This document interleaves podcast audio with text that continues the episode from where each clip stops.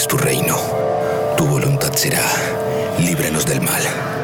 Sálvame, oh Dios. Poderosos se han alzado contra mí. Gloria al Padre, al Hijo y al Espíritu Santo. Como fue en el principio y siempre será. Amén. Salva a quienes depositan su confianza en mí. Dios mío, sé para ellos una torre fortificada frente al enemigo. Que el enemigo no tenga poder para dañarnos.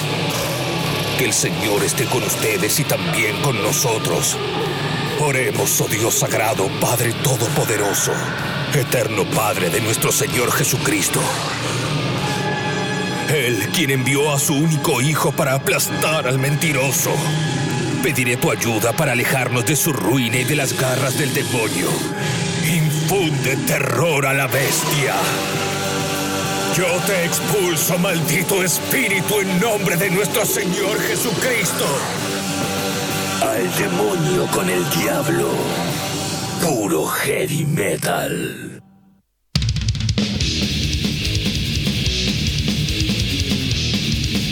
¿Qué tal? ¿Cómo están? Arrancamos un nuevo programa Al Demonio con el Diablo como cada domingo estreno 22 horas en tabernaodinlive.com.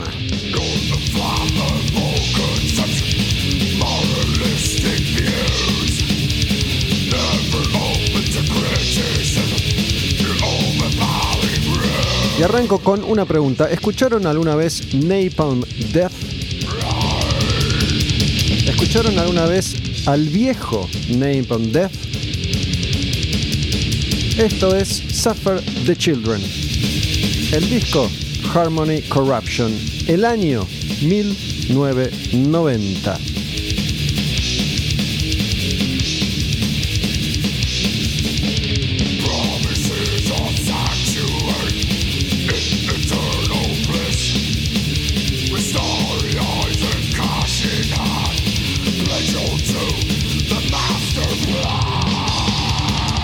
Seguimos recorriendo, seguimos repasando los principales lanzamientos del año 1990. Estamos llegando al final de este recorrido ya. Anticipé varias veces que va a ser el último año en eh, estudiarse en este programa, el año 1990. Habíamos arrancado ya hace mucho tiempo atrás con el año 1980, escuchando cada una de las canciones que a mi criterio, porque soy yo quien está haciendo este programa, mi nombre es Gustavo Olmedo, que a mi criterio merecían ser escuchadas en un programa de heavy metal año a año, desde 1980, canción a canción, disco a disco, banda a banda, hemos ido repasando todo, todo aquello que entraba en la categoría de heavy metal y tuvo al menos trascendencia en algún aspecto, en algún momento.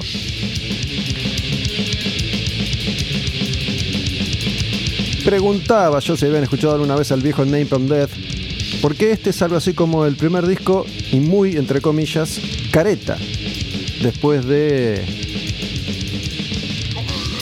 la furia más primitiva que se conocía entonces, Napalm Death de alguna manera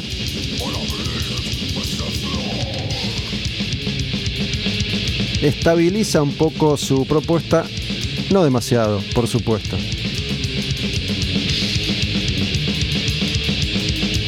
Habían sido los precursores, inventores tal vez de aquello que se conoció como grindcore,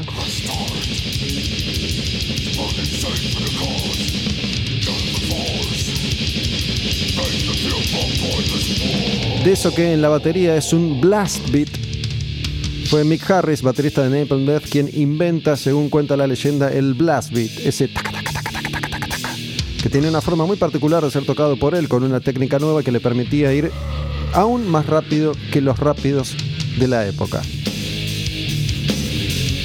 El sonido super crudo, como siempre, Napalm Death de Inglaterra en el comienzo del demonio con el diablo.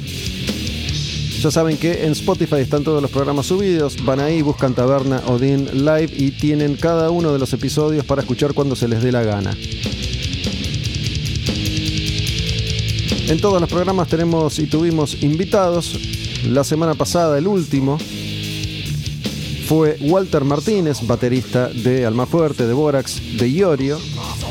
Y en un rato voy a estar hablando hoy con Iván Sensión, cantante, vocalista de Jericho y de Watchmen.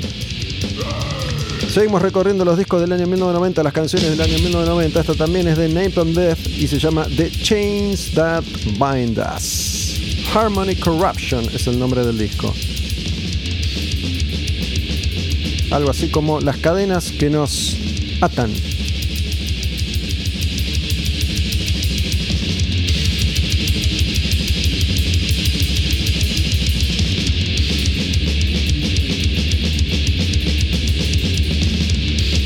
Tenemos un comienzo extremo, eh, con bandas bien pesadas en este demonio. Arrancamos con Maple Death.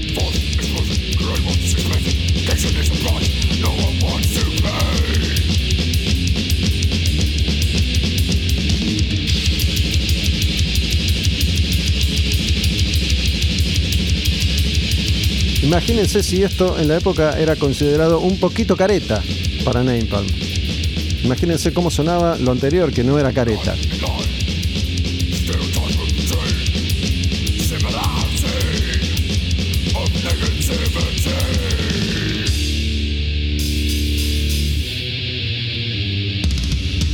Y ese sonido bien picante de guitarra, como una sierra, como un serrucho.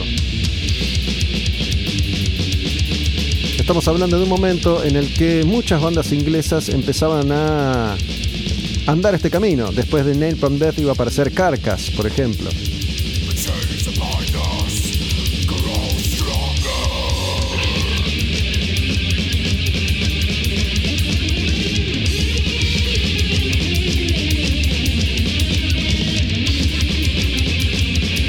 Para todos aquellos aquellas que preguntan, ya vengo dando alguna que otra pista de qué es lo que va a suceder después de terminar con el año 1990.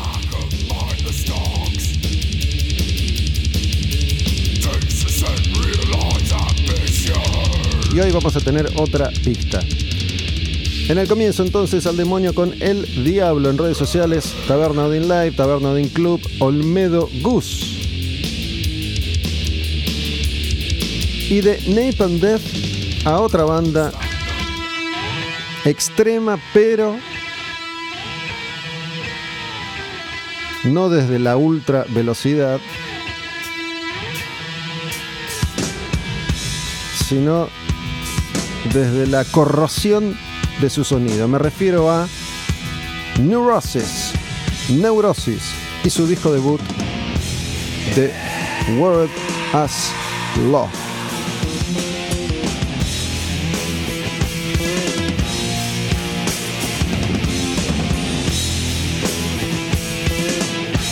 Es como Napalm Death a menos revoluciones. Es como I Hate God por ejemplo. Es el Neurosis más primitivo. El grupo iba después a evolucionar hacia otra cuestión un poco más elaborada, acercándose al post-rock.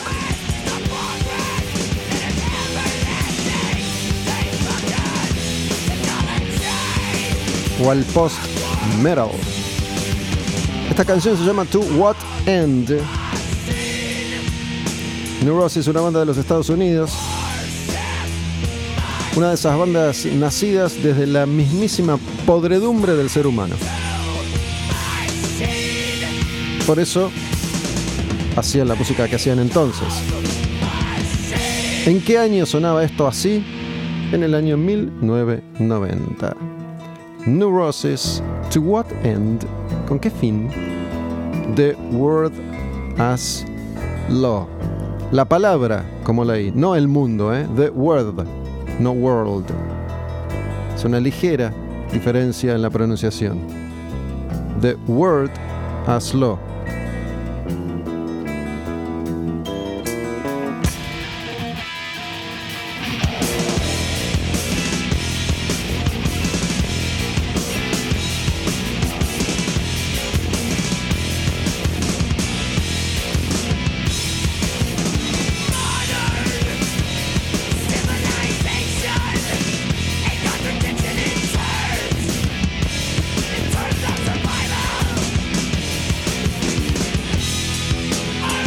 banda es de Oakland, California.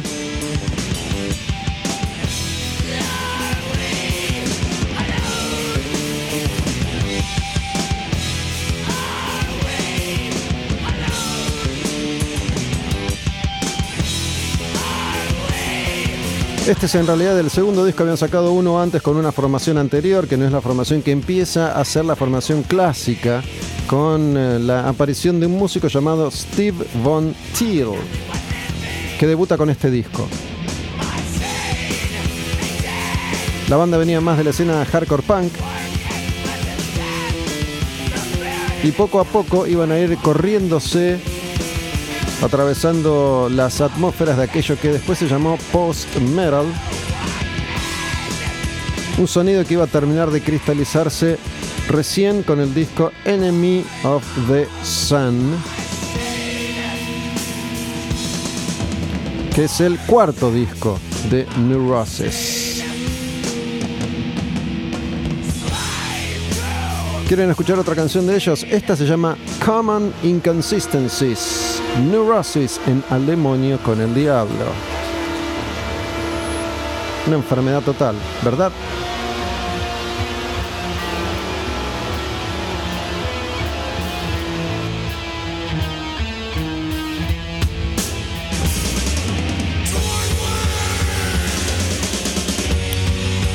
Neurosis tenía algunas de las mismas influencias que tenía Napalm Death, bandas crust como Amebix o como Crass yo sé que es difícil seguir toda esta información y toda esta data si más o menos no la tienen incorporada, pero bueno, no son más que nombres, en definitiva. Lo que importa más son los sonidos. Lo que importa siempre es escuchar la música. La data viene después, si es que hace falta. Si no, no es necesario. Con escuchar, alcanza. Common Inconsistencies, Neurosis.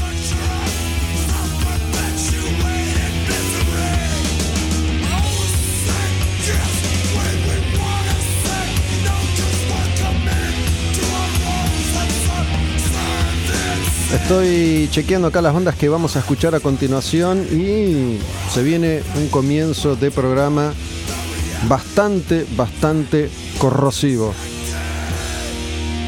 Porque después de Neurosis llegamos a Nocturnus y Death Metal americana. Death Metal bastante técnico para la época.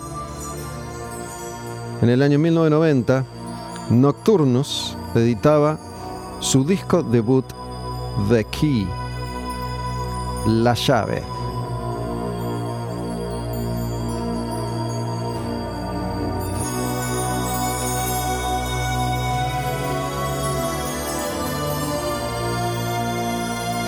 Una época en la que todavía los grupos tenían un sonido bastante primitivo, más allá de sus capacidades a la hora de tocar sus instrumentos. Recién se le estaba dando forma a esto.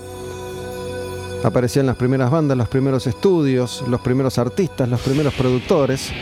Esta es la banda, fundada en la Florida, en Estados Unidos, cuna del death metal clásico de ese país, fundada por Mike Browning.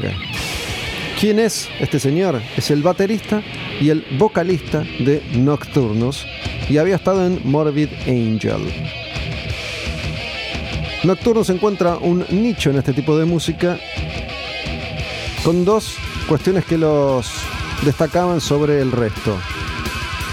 Cantaban, hablaban, su estética, su arte pasaba por la ciencia ficción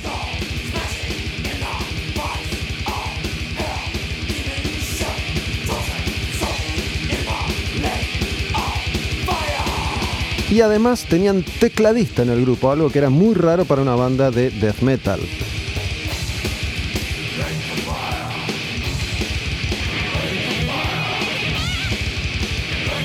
¿Cómo se llama esta canción? Lake of Fire. Disco debut de Nocturnus, se llama The Key y salió en el año 1990. Escuchen esos arreglos de voz, por ejemplo. Con sonidos procesados, con colchones de teclados.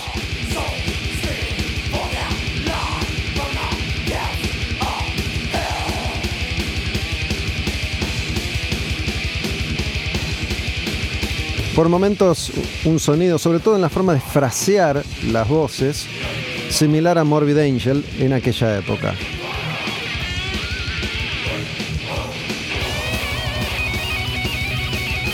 ¿Qué bandas provenían de esta zona de los Estados Unidos, D-Side, Obituary, Death, obviamente Morbid Angel, Nocturnus, Massacre,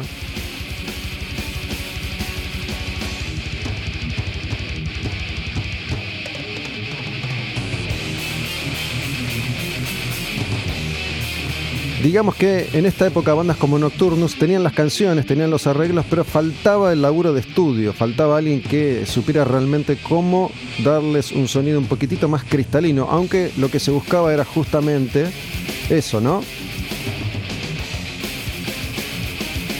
La crudeza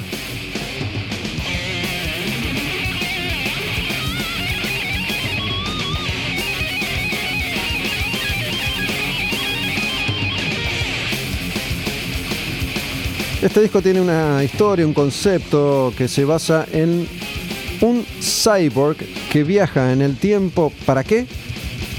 Para asesinar a Jesús y terminar con la destrucción del cristianismo casi, casi antes de nacer.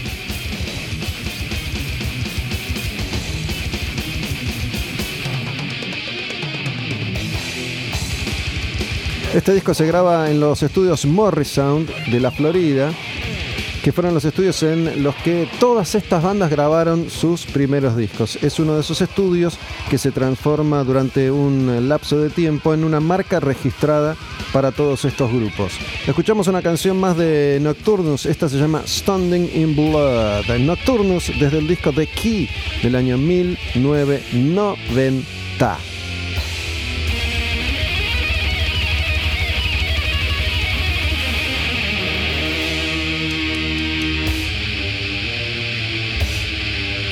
Esto que parece D-Side también.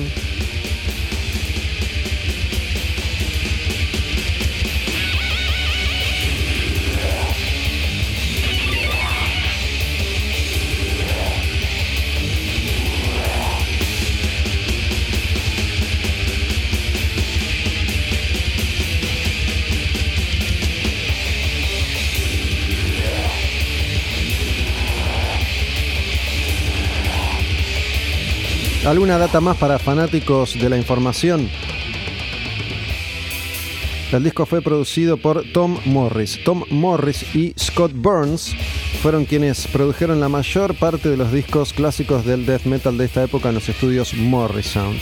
Y el arte de tapa fue diseñado, dibujado por Dan Seagrave, a quien yo mencioné ya en varias oportunidades porque realizó artes de tapa para muchos, muchos, muchos grupos de death metal de los 90. Tenía un estilo muy detallista, minucioso para diseñar portadas.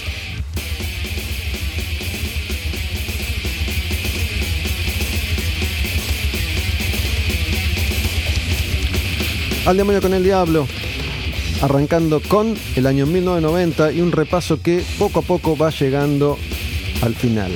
Empezamos con Name on Death, seguíamos con Neurosis, esto es eh, Nocturnus y de Nocturnus nos vamos a otra banda de la misma zona, del mismo país y con un sonido diferente. Nos vamos a Obituary, que sacaba en el 90 su segundo disco, Cause of Death otra banda de death metal, el sonido de moda en el metal extremo de fines de los 80 y principios de los 90. Obituary tenía un sonido ya más denso, aunque aceleraba un poco también. Pero la característica de Obituary ha sido el medio tiempo y la voz de un cantante excepcional para este tipo de música, John Tardy.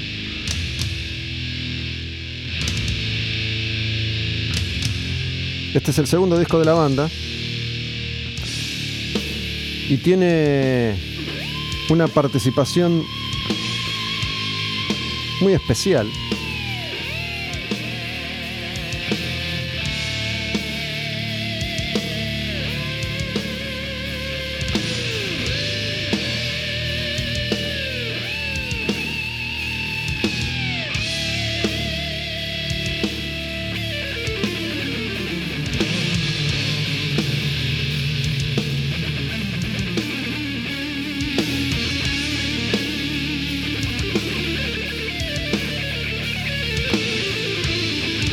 Que es la del guitarrista James Murphy, que venía de Death, que iba a tocar en Testament y que grabó únicamente este disco con Obituary, el segundo. Después armó Disincarnate. Esa es la voz. La voz de John Tardy. La banda era de la misma ciudad que Nocturnus, Tampa, Florida. Se grabó en los mismos estudios, Morrison, y en este caso el productor fue, como les decía recién, Scott Burns. ¿Sabía usted que el arte de tapa de este disco de Obituary, que está basado en una obra dedicada a Lovecraft, un disco que se llama Cause of Death, y que tiene que ver con los mitos de Tulu, era el arte de tapa que había elegido Sepultura para Arais y Obituary les ganó de mano. Las dos bandas estaban en la misma compañía, Roadrunner.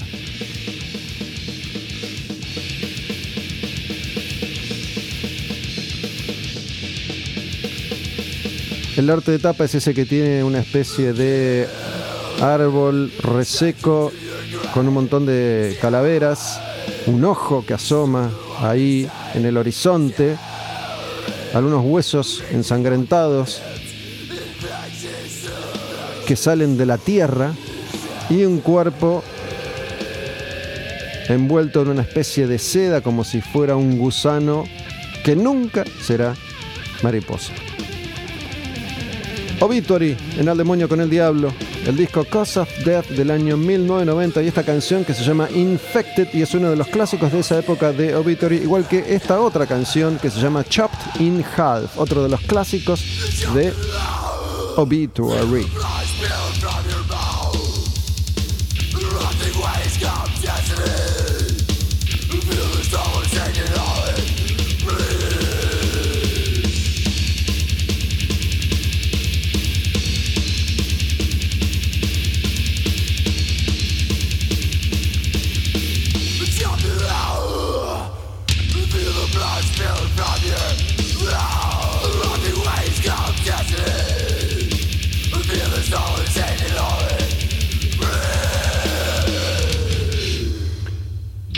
Al demonio con el diablo estrenamos los domingos a las 22 horas desde la plataforma tabernaodinlive.com.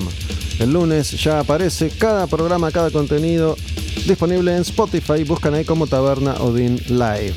En redes sociales Taberna Odin Live, Taberna Odin Club, Olmedo Gus. Estamos recorriendo el año 1990 y los discos de metal más importantes de ese periodo. Estamos con Obituary, el disco Cause of Death y esta canción que se llama Chopped in Half.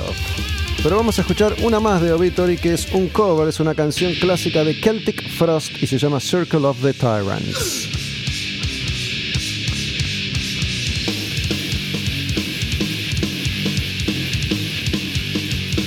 Así empezamos, así salieron los dados.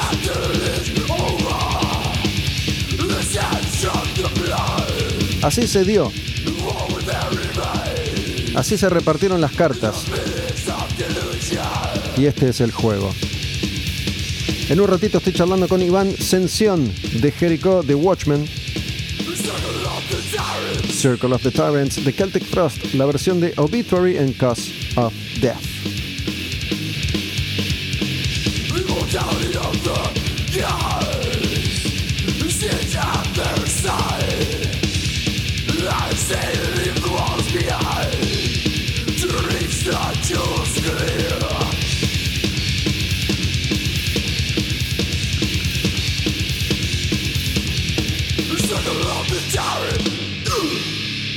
Y vamos a ir a la última banda de este primer bloque de Al Demonio con el Diablo y seguimos en el death metal, pero esta vez volvemos a Inglaterra porque en el año 1990 sale el disco debut de esta banda. ¿Qué quieren que les diga primero? ¿El nombre del disco o el nombre de la banda? Bueno, les digo el nombre de la canción, Our Savior.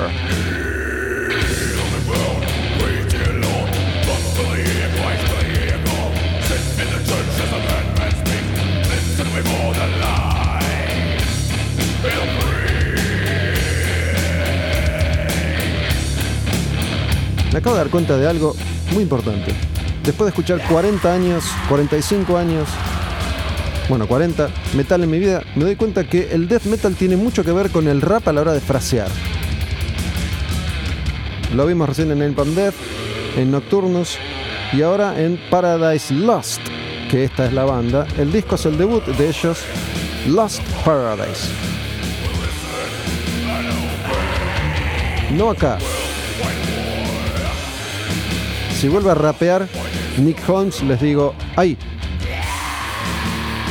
Nick Holmes, cantante de Paradise Lost y los inicios de la banda en un death metal común y corriente. El grupo este iba a evolucionar a pasos agigantados a lo largo de toda su historia. Iban a ser grandes creadores de música. ¿Dónde está tu Dios ahora? Our Savior se llama esta canción, nuestro Salvador.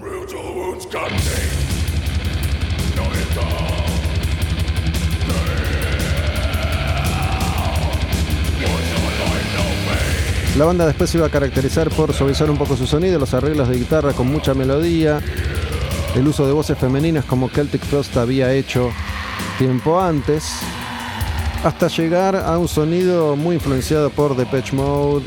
Bueno, en el 90 sacaron el primero, que es este, Lost Paradise. Han pasado 30 años, han tenido mucho tiempo de ir experimentando. Vamos a cerrar con una canción de Paradise Lost, este primer bloque de hoy en Al Demonio con el Diablo desde tabernodinlive.com.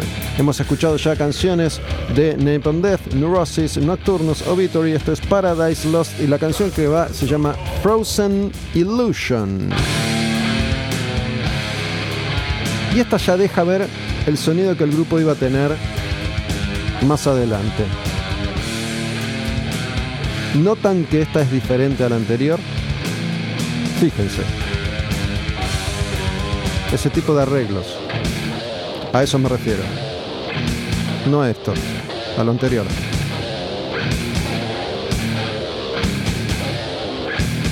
Frozen Illusion.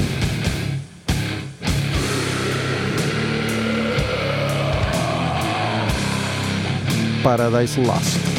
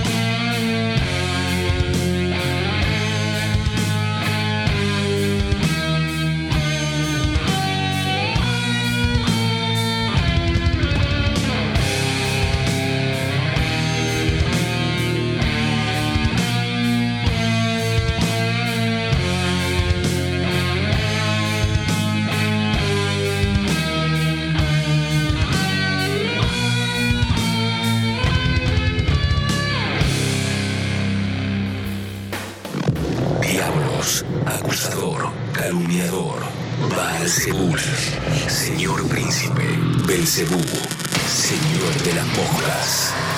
Al demonio con el diablo, urba de metal.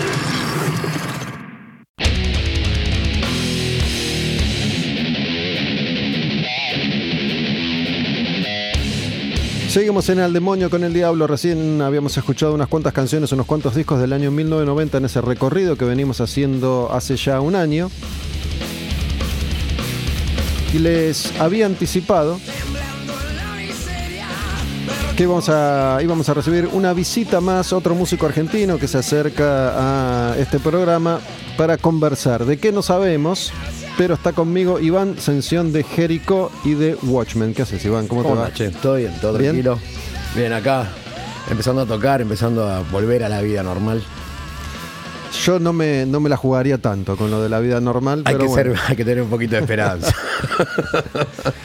Che, escúchame, quiero mencionar este episodio que no deja de ser una interesante casualidad, ¿no? Porque yo tengo puesta una remera de Watchmen justo con, con el Doctor Manhattan, uno de los personajes de ese cómic que es de los cómics más gloriosos de la historia de las historietas del mundo mundial. Y mm, es de ahí, efectivamente, donde sale el nombre de la banda o no tiene nada que ver. 100%. 100%. 100% de la obra de Dave Gibbons y Alan Moore. Exactamente. Para, para ir cambiando, vamos, vamos a hablar de Watchmen primero, así que escuchemos Watchmen un poquitito, ¿no? Dale. Em, recién estábamos charlando antes de empezar a, a grabar sobre Watchmen y noté que la tenés muy muy clara con la data. ¿Es, Eh, tu, es tu idea la de ponerle ese nombre a la banda? ¿Hace Sí. ya cuánto? ¿15, 20 años? ¿Cuánto hace que tocan? Eh, ya casi vamos a cumplir 18. Ujú. eh, adentro de poquito. Así que sí, 18 años, una vida. y bueno, sí, le puse porque creo que fue el primer cómic serio que leí en mi vida. eh, y me partió la cabeza un, super, un policial negro superhéroe. Y dije, ok, se tiene que llamar así la banda, Watchmen. Y nada. Y ¿En qué, momento, ¿En qué momento leíste el cómic? ¿Cuando salió? ¿Después? cuando, y estamos hablando año 90, 91.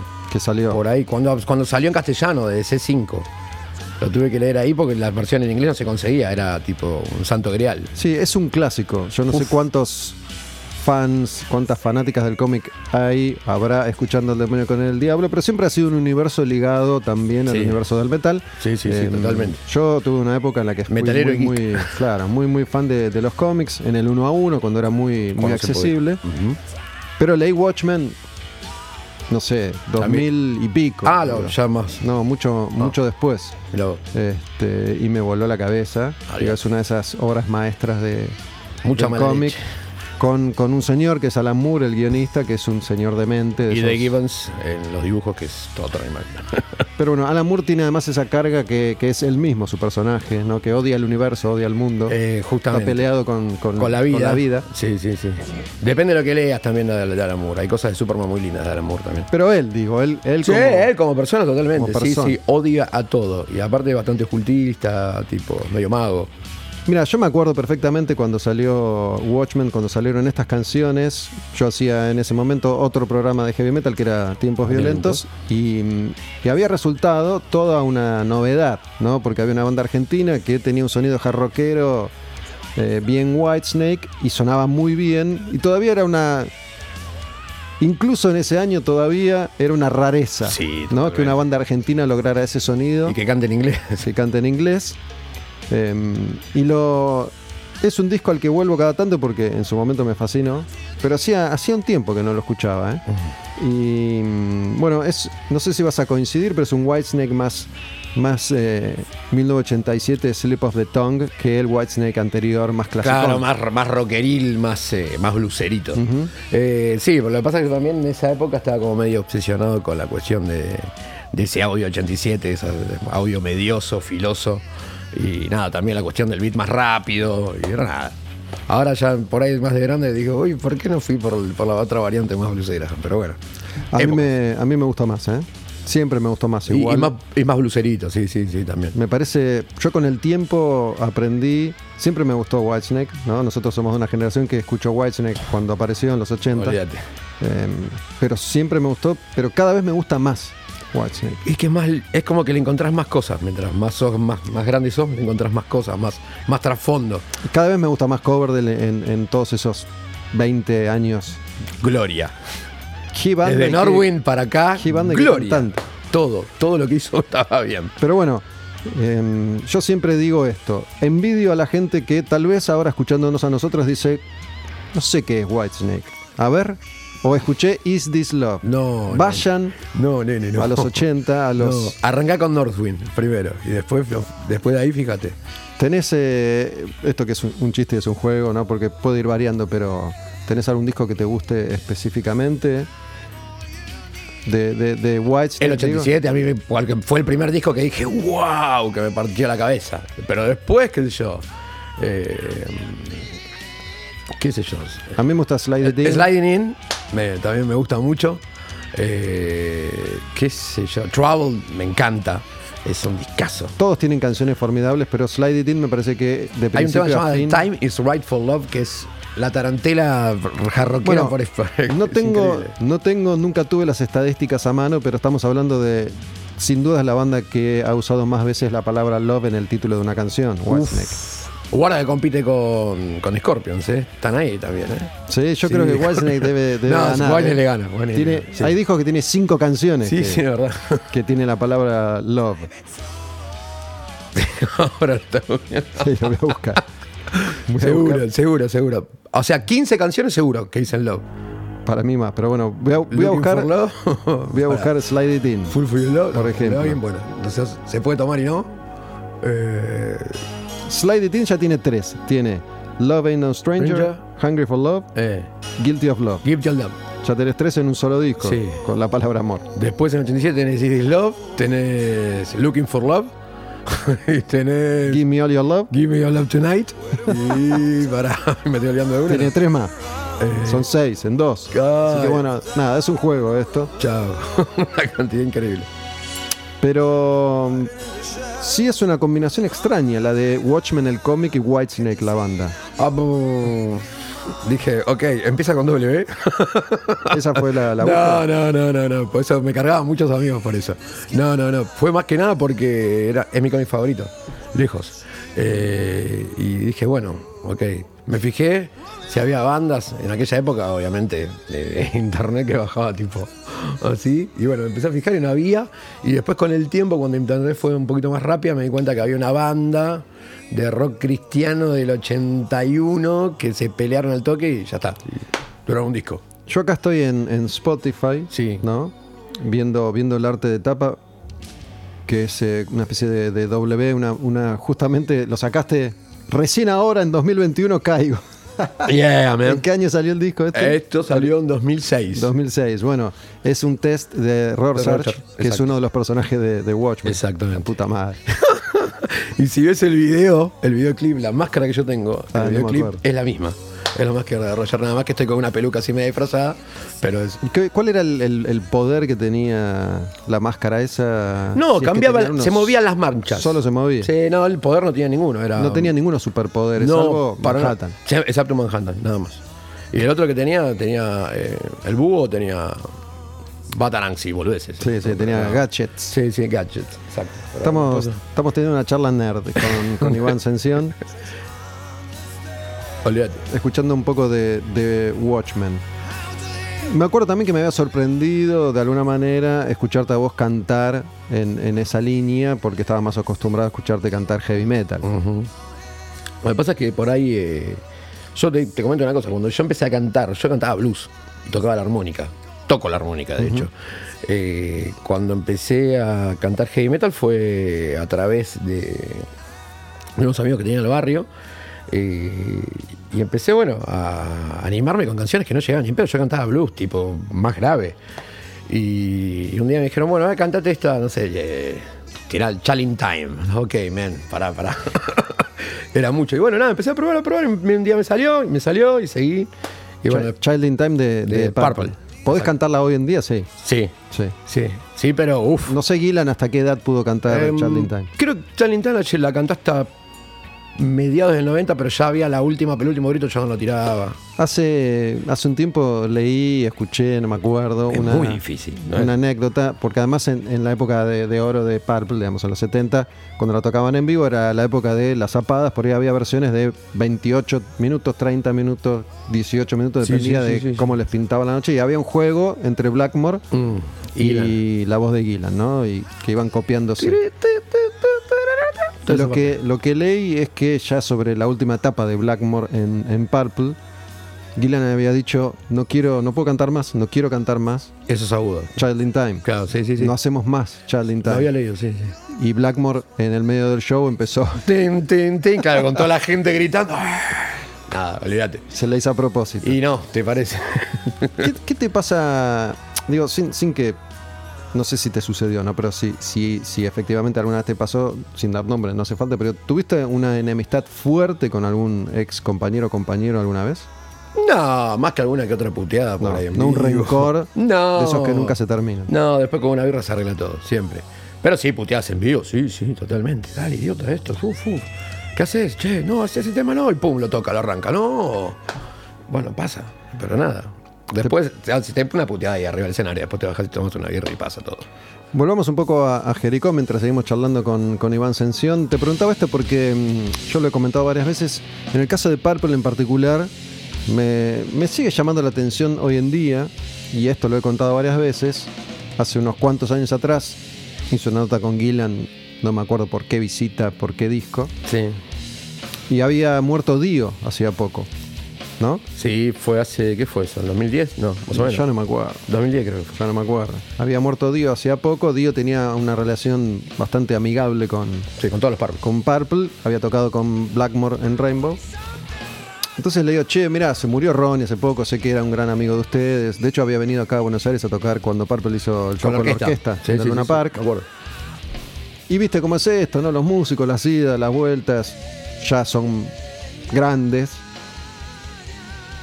¿No te da cosa pensar que por ahí en cualquier momento le toca a uno de ustedes, le toca a Richie y no se hablaron nunca más? No, no me importa, no quiero volver a verlo, está todo bien, le deseo lo mejor, pero no, no quiero, no quiero verlo, no quiero, no me importa. Bueno, también se mandaron una con la con el Rock and Roll Hall of Fame. Uf, Sí. Tremenda también. No le dejaron cantar a Córdoba y a Hughes. Eso, eso ya es mala leche. Yo ahí, yo ya. Gillan dije, ok, Gillan. Todo lo lindo que eras en mi cabeza. Y no. Encima es... es la visto, última vez, es la última vez. Vivir con rencor no sirve, loco. Pero digo, lo ves a Gillan, lo tratás y es un caballerazo. no, anda a ver qué pasó en el medio también. Sí, qué sé yo. Esto lo decimos nosotros acá sentados, ¿no? Obviamente. En el Hall of Fame hace unos años, que es el Salón de la Fama, entran cinco artistas por año, ingresó Purple. No ingresan todos los músicos, sobre todo tratándose de Purple, que tuvo unos cuantos. Pero Coverdale Hughes sí ingresaron porque, bueno, están formaron parte de una etapa muy El- importante de la Si banda. no es el disco más eh, que más vendió, estaba por ahí en el medio, ¿eh? Hicieron Burn, Stonebringer, Camtage the Band, Blunt. ¿no? Sí. Pero bueno, no los dejaron participar, no los dejaron cantar, no fue Blackmore, no lo invitaron. Y Coverdale Hughes son muy amigos, además. Sí, muy, buena gente. Sí, sí, sí, sí. Eh, ¿Qué sé yo? Eh, estas cosas que. Glenn que- es un capo. La verdad tuve la suerte de conocerlo también. Otro, otro divino. ¿Llegaste a tocar con él alguna vez? en No, no, no, no. Pero, no, pero lo, lo, lo- lo crucé en un camarín. Y la verdad, el tipo bárbaro. ¿En Con el, con el que toqué, cuando tocó en el teatro. Y hará unos 5 o 6 años, ponele. Fuiste, yo no fui cuando estaba haciendo ese show Purple, creo que lo vino a hacer acá a la Argentina. Que Pero eso canciones creo que fue más para acá todavía. Más para acá. Más para acá, me parece. No, acá que estaba presentando Soul Mover, me parece. O algo así. No me acuerdo. Pero por algo, por, algo por el estilo. No, con el que toqué y que, que me cayó hiper súper bien es eh, con Bill Sheehan. Que Sí. canté con él. ¿Sabes que estuvo acá, Billy Sheehan? Creo que es el único Sí. músico internacional que estuvo, que estuvo en este estudio. Es un divino, de verdad lo, lo adoro. Hermoso. Ya, A mí me encantan esas historias, ¿no? Estos tipos que ya tienen décadas de historia encima. Tiene una vuelta, está Y- hiper relajado. Claro, entonces Eso, podés hablar de todo. Muy abierto. Estuvimos dos horas hablando con el tipo, tomando una- tomándonos un vino ahí. Billy Sheehan, bajista de, de Billy Rock, de bueno, Mr. Big, sí, sí, de sí. millones de bandas, ¿no? Escúchame, eh, Purple te gusta mucho también. Amo Purple, también, también, también. Bueno, de hecho, esto parece redundante, pero por ahí mi disco favorito de Purple es Burn. Bueno, yo te iba a decir Y eso. mi primer disco que escuché fue Machine Head, sí. A mí me gusta más Purple con Coverdale Hughes que, Con Gila, sí. Wow. Digo, estamos hablando de mega, mega bandas. No. Pero la versatilidad musical que tuvieron con esa formación, con eso, con Glenn Hughes, es un animal. Tiene de todo. está todo bien. Encima todo lo que hacen momento- está bien.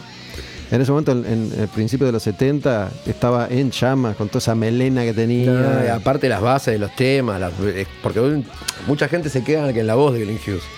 Las líneas de bajo que tiene Glenn Hughes son increíbles. O sea, Stonebringer sin el bajo de él sería otro tema. Es, es increíble, es increíble. Y bueno, ni hablar de la voz, pero la línea de bajo que tiene, la línea de bajo de Bar mismo, es increíble, es perfecta. Bueno, estamos hablando de, de estos artistas y de, y de Watchmen. Jericho, que es lo que estamos escuchando ahora, es una banda bastante más cruda, ¿no? Bastante más, más Bastante heavy. Eh, digo, ¿es lo que a vos también te gusta o terminaste Sí. cantando? Sí. No, no, sí, sí, me encanta. Es más, de hecho yo era fanático de la banda antes de entrar a la banda. Lo que pasa es que cuando yo entré, capaz, se cambió un poquito, se, la- se hizo un poquito más trayera la banda, un poquito más pesada. Era más power metal por ahí antes, antes de mi entrada. ¿Viste? ¿Walter estaba antes que vos? ¿O antes? Ah. Eh, no, Juan Soto estaba antes que... eh, Walter estuvo antes, el primero fue. Walter es Walter Mesa hoy en Orcas, que fue cantante de, de Jericho. Exactamente, exactamente. Y después con todo lo, lo- lo que es el- la evolución de, de la banda, o sea, cuando yo entro y grabo en la sangre, eh, yo pensé que iba a hacer lo mismo. eh, tipo, ti- temas más power metaleros. Y cuando escucho, era- habían cambiado la onda de los temas. Y dije, ¿En "Oh, qué año fue que salió tu, tu primer disco con ellos? 2003. 2003. Y dije, ok, bien, les vengo a cagar la carrera, chicos. y nada, y bueno, por suerte salió muy bien. Yo a veces me ubico a partir de- de- del año sobre el que hablamos, cuál era el sonido preponderante. ¿no? El 2003 el Power seguía, seguía siendo bastante fuerte, ya había pasado por ahí su momento Sí, de ponele que fue el esplendor. 2000, 2098, 2000, por ahí que era. Claro, pero seguía siendo fuerte Sí, todavía. sí. Ponele era- pero ese disco por ahí, eh, sí, eh, cuando lo tengo que pensar en la sangre, lo comparo más con un sonido más tirando a, no sé, a Better Than Road de, De Halloween. de Halloween. Que es un sonido más crudo, hasta casi diría roto el audio, ¿viste? Que ese disco también lo buscaron a propósito roto, está roto, la, está rota la señal del disco. O sea, si vos lo pones fuerte, satura. Pero, pero era tan crudo y tan fuerte el disco que, bueno, nada. Que eso es lo que se buscó también, ¿viste? Cambiar un poquito la, la onda, la presencia de la banda, mover un poquito el piso. ¿Y cuáles, cuáles son las, las bandas? Digo, ya hablamos de, la variante blusera, Purple, Whitesnake. La, las bandas metaleras son las clásicas en tu vida. Eh, eh, ¿O no eh, yo igual las, las- las clásicas me gustan, pero soy más tirando. En heavy metal por ahí me gusta más Riot que, que Maiden, ponele. Pero ahí te haces el loco. No, no, no, no, no, no, no. Privilege Power. Ok, nice. I love it so much. Para, estamos hablando de una banda que ha tenido muchas etapas. Muchas etapas, No. sí. Y me gusta mucho también con la etapa con Mike Dimeo, eh, de Grishmore. Eh, fantástica también. Fantástica. Pero vos hablas de la etapa Privilege of Power y. Me gustan las dos. ¿El otro cómo se llamaba? Eh, no Google. Narita.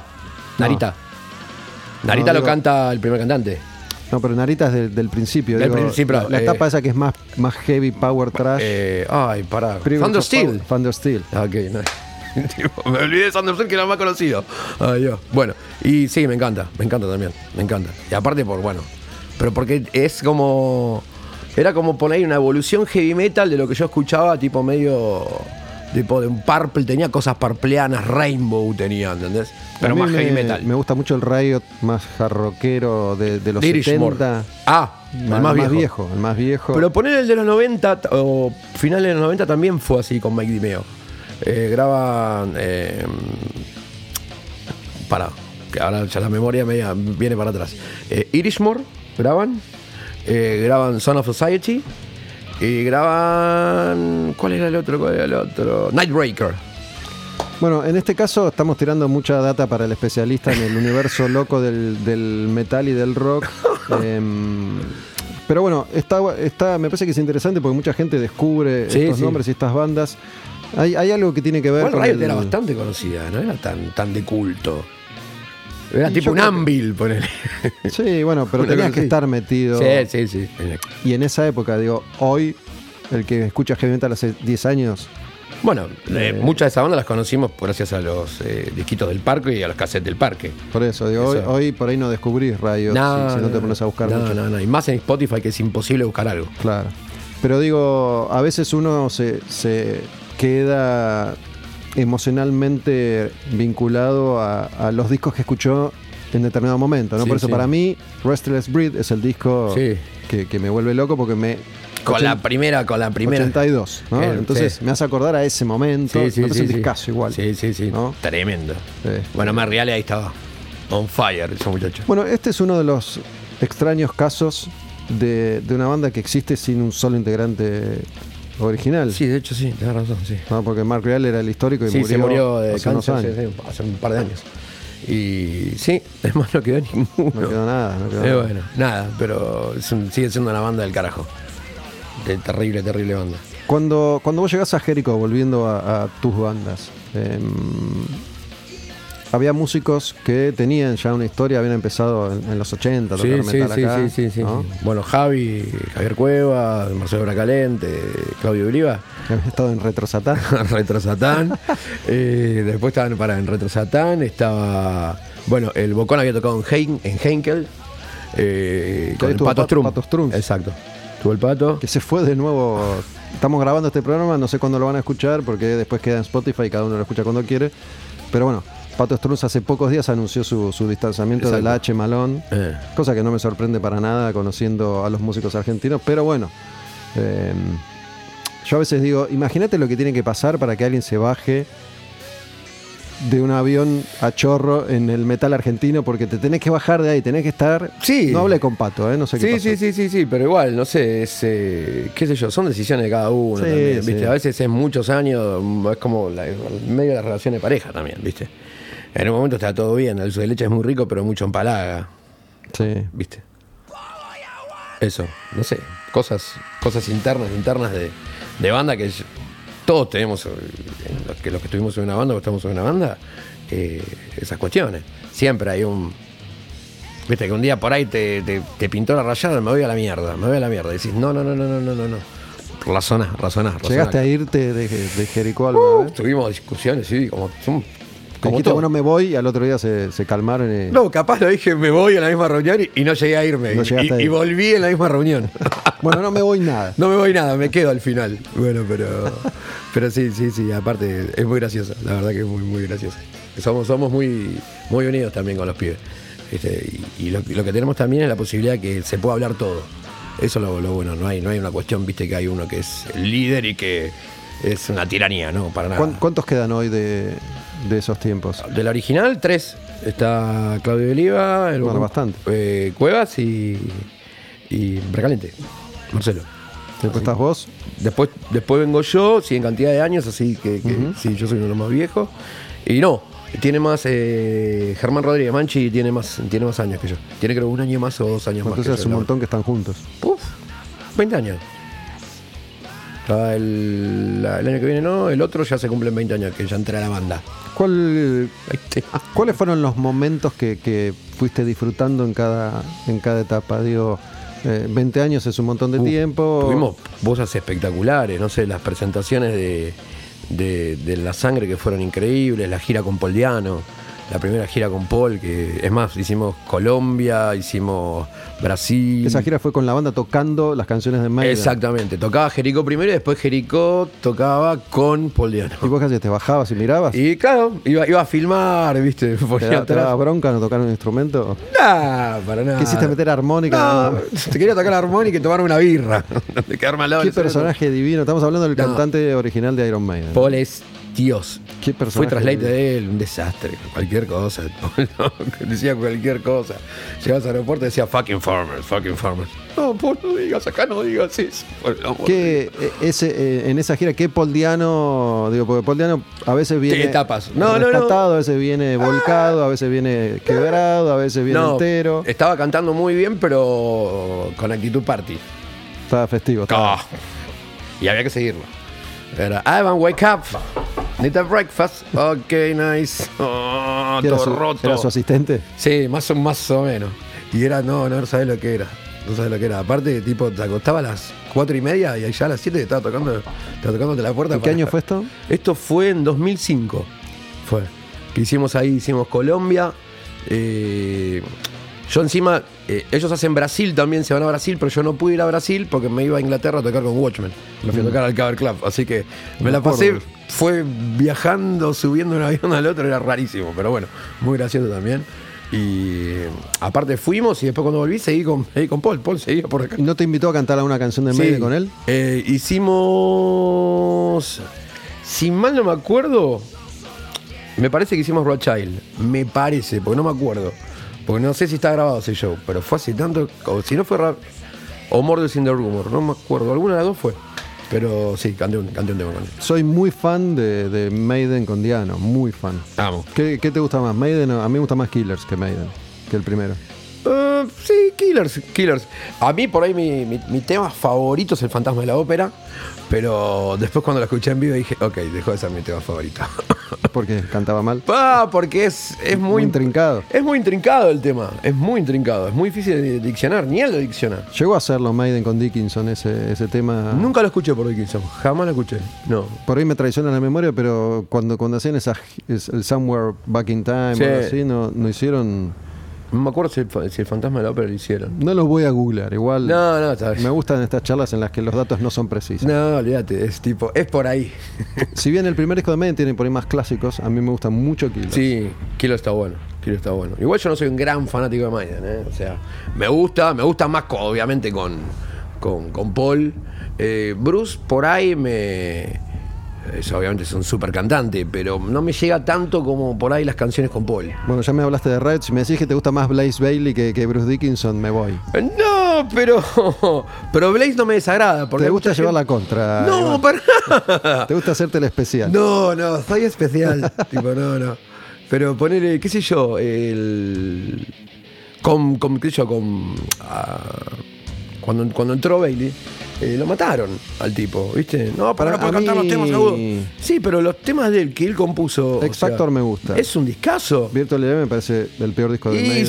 el- Clansman es un temazo. es un temazo, pero el problema es que Virtual Eleven es el pianito ese. ¿Cómo, ¿Quién puso el piano ese? Sí, pero igual es el peor disco de Maiden. Eh, lejos. Sí, sí, ter- terriblemente, terriblemente. Pero igual no sé qué, qué, qué carajo quisieron hacer con ese Sí, disco. qué sé yo. Para mí era un disco que tenían que sacar sí o sí, tenían cinco temas tirados ahí y dijeron, bueno, matelo.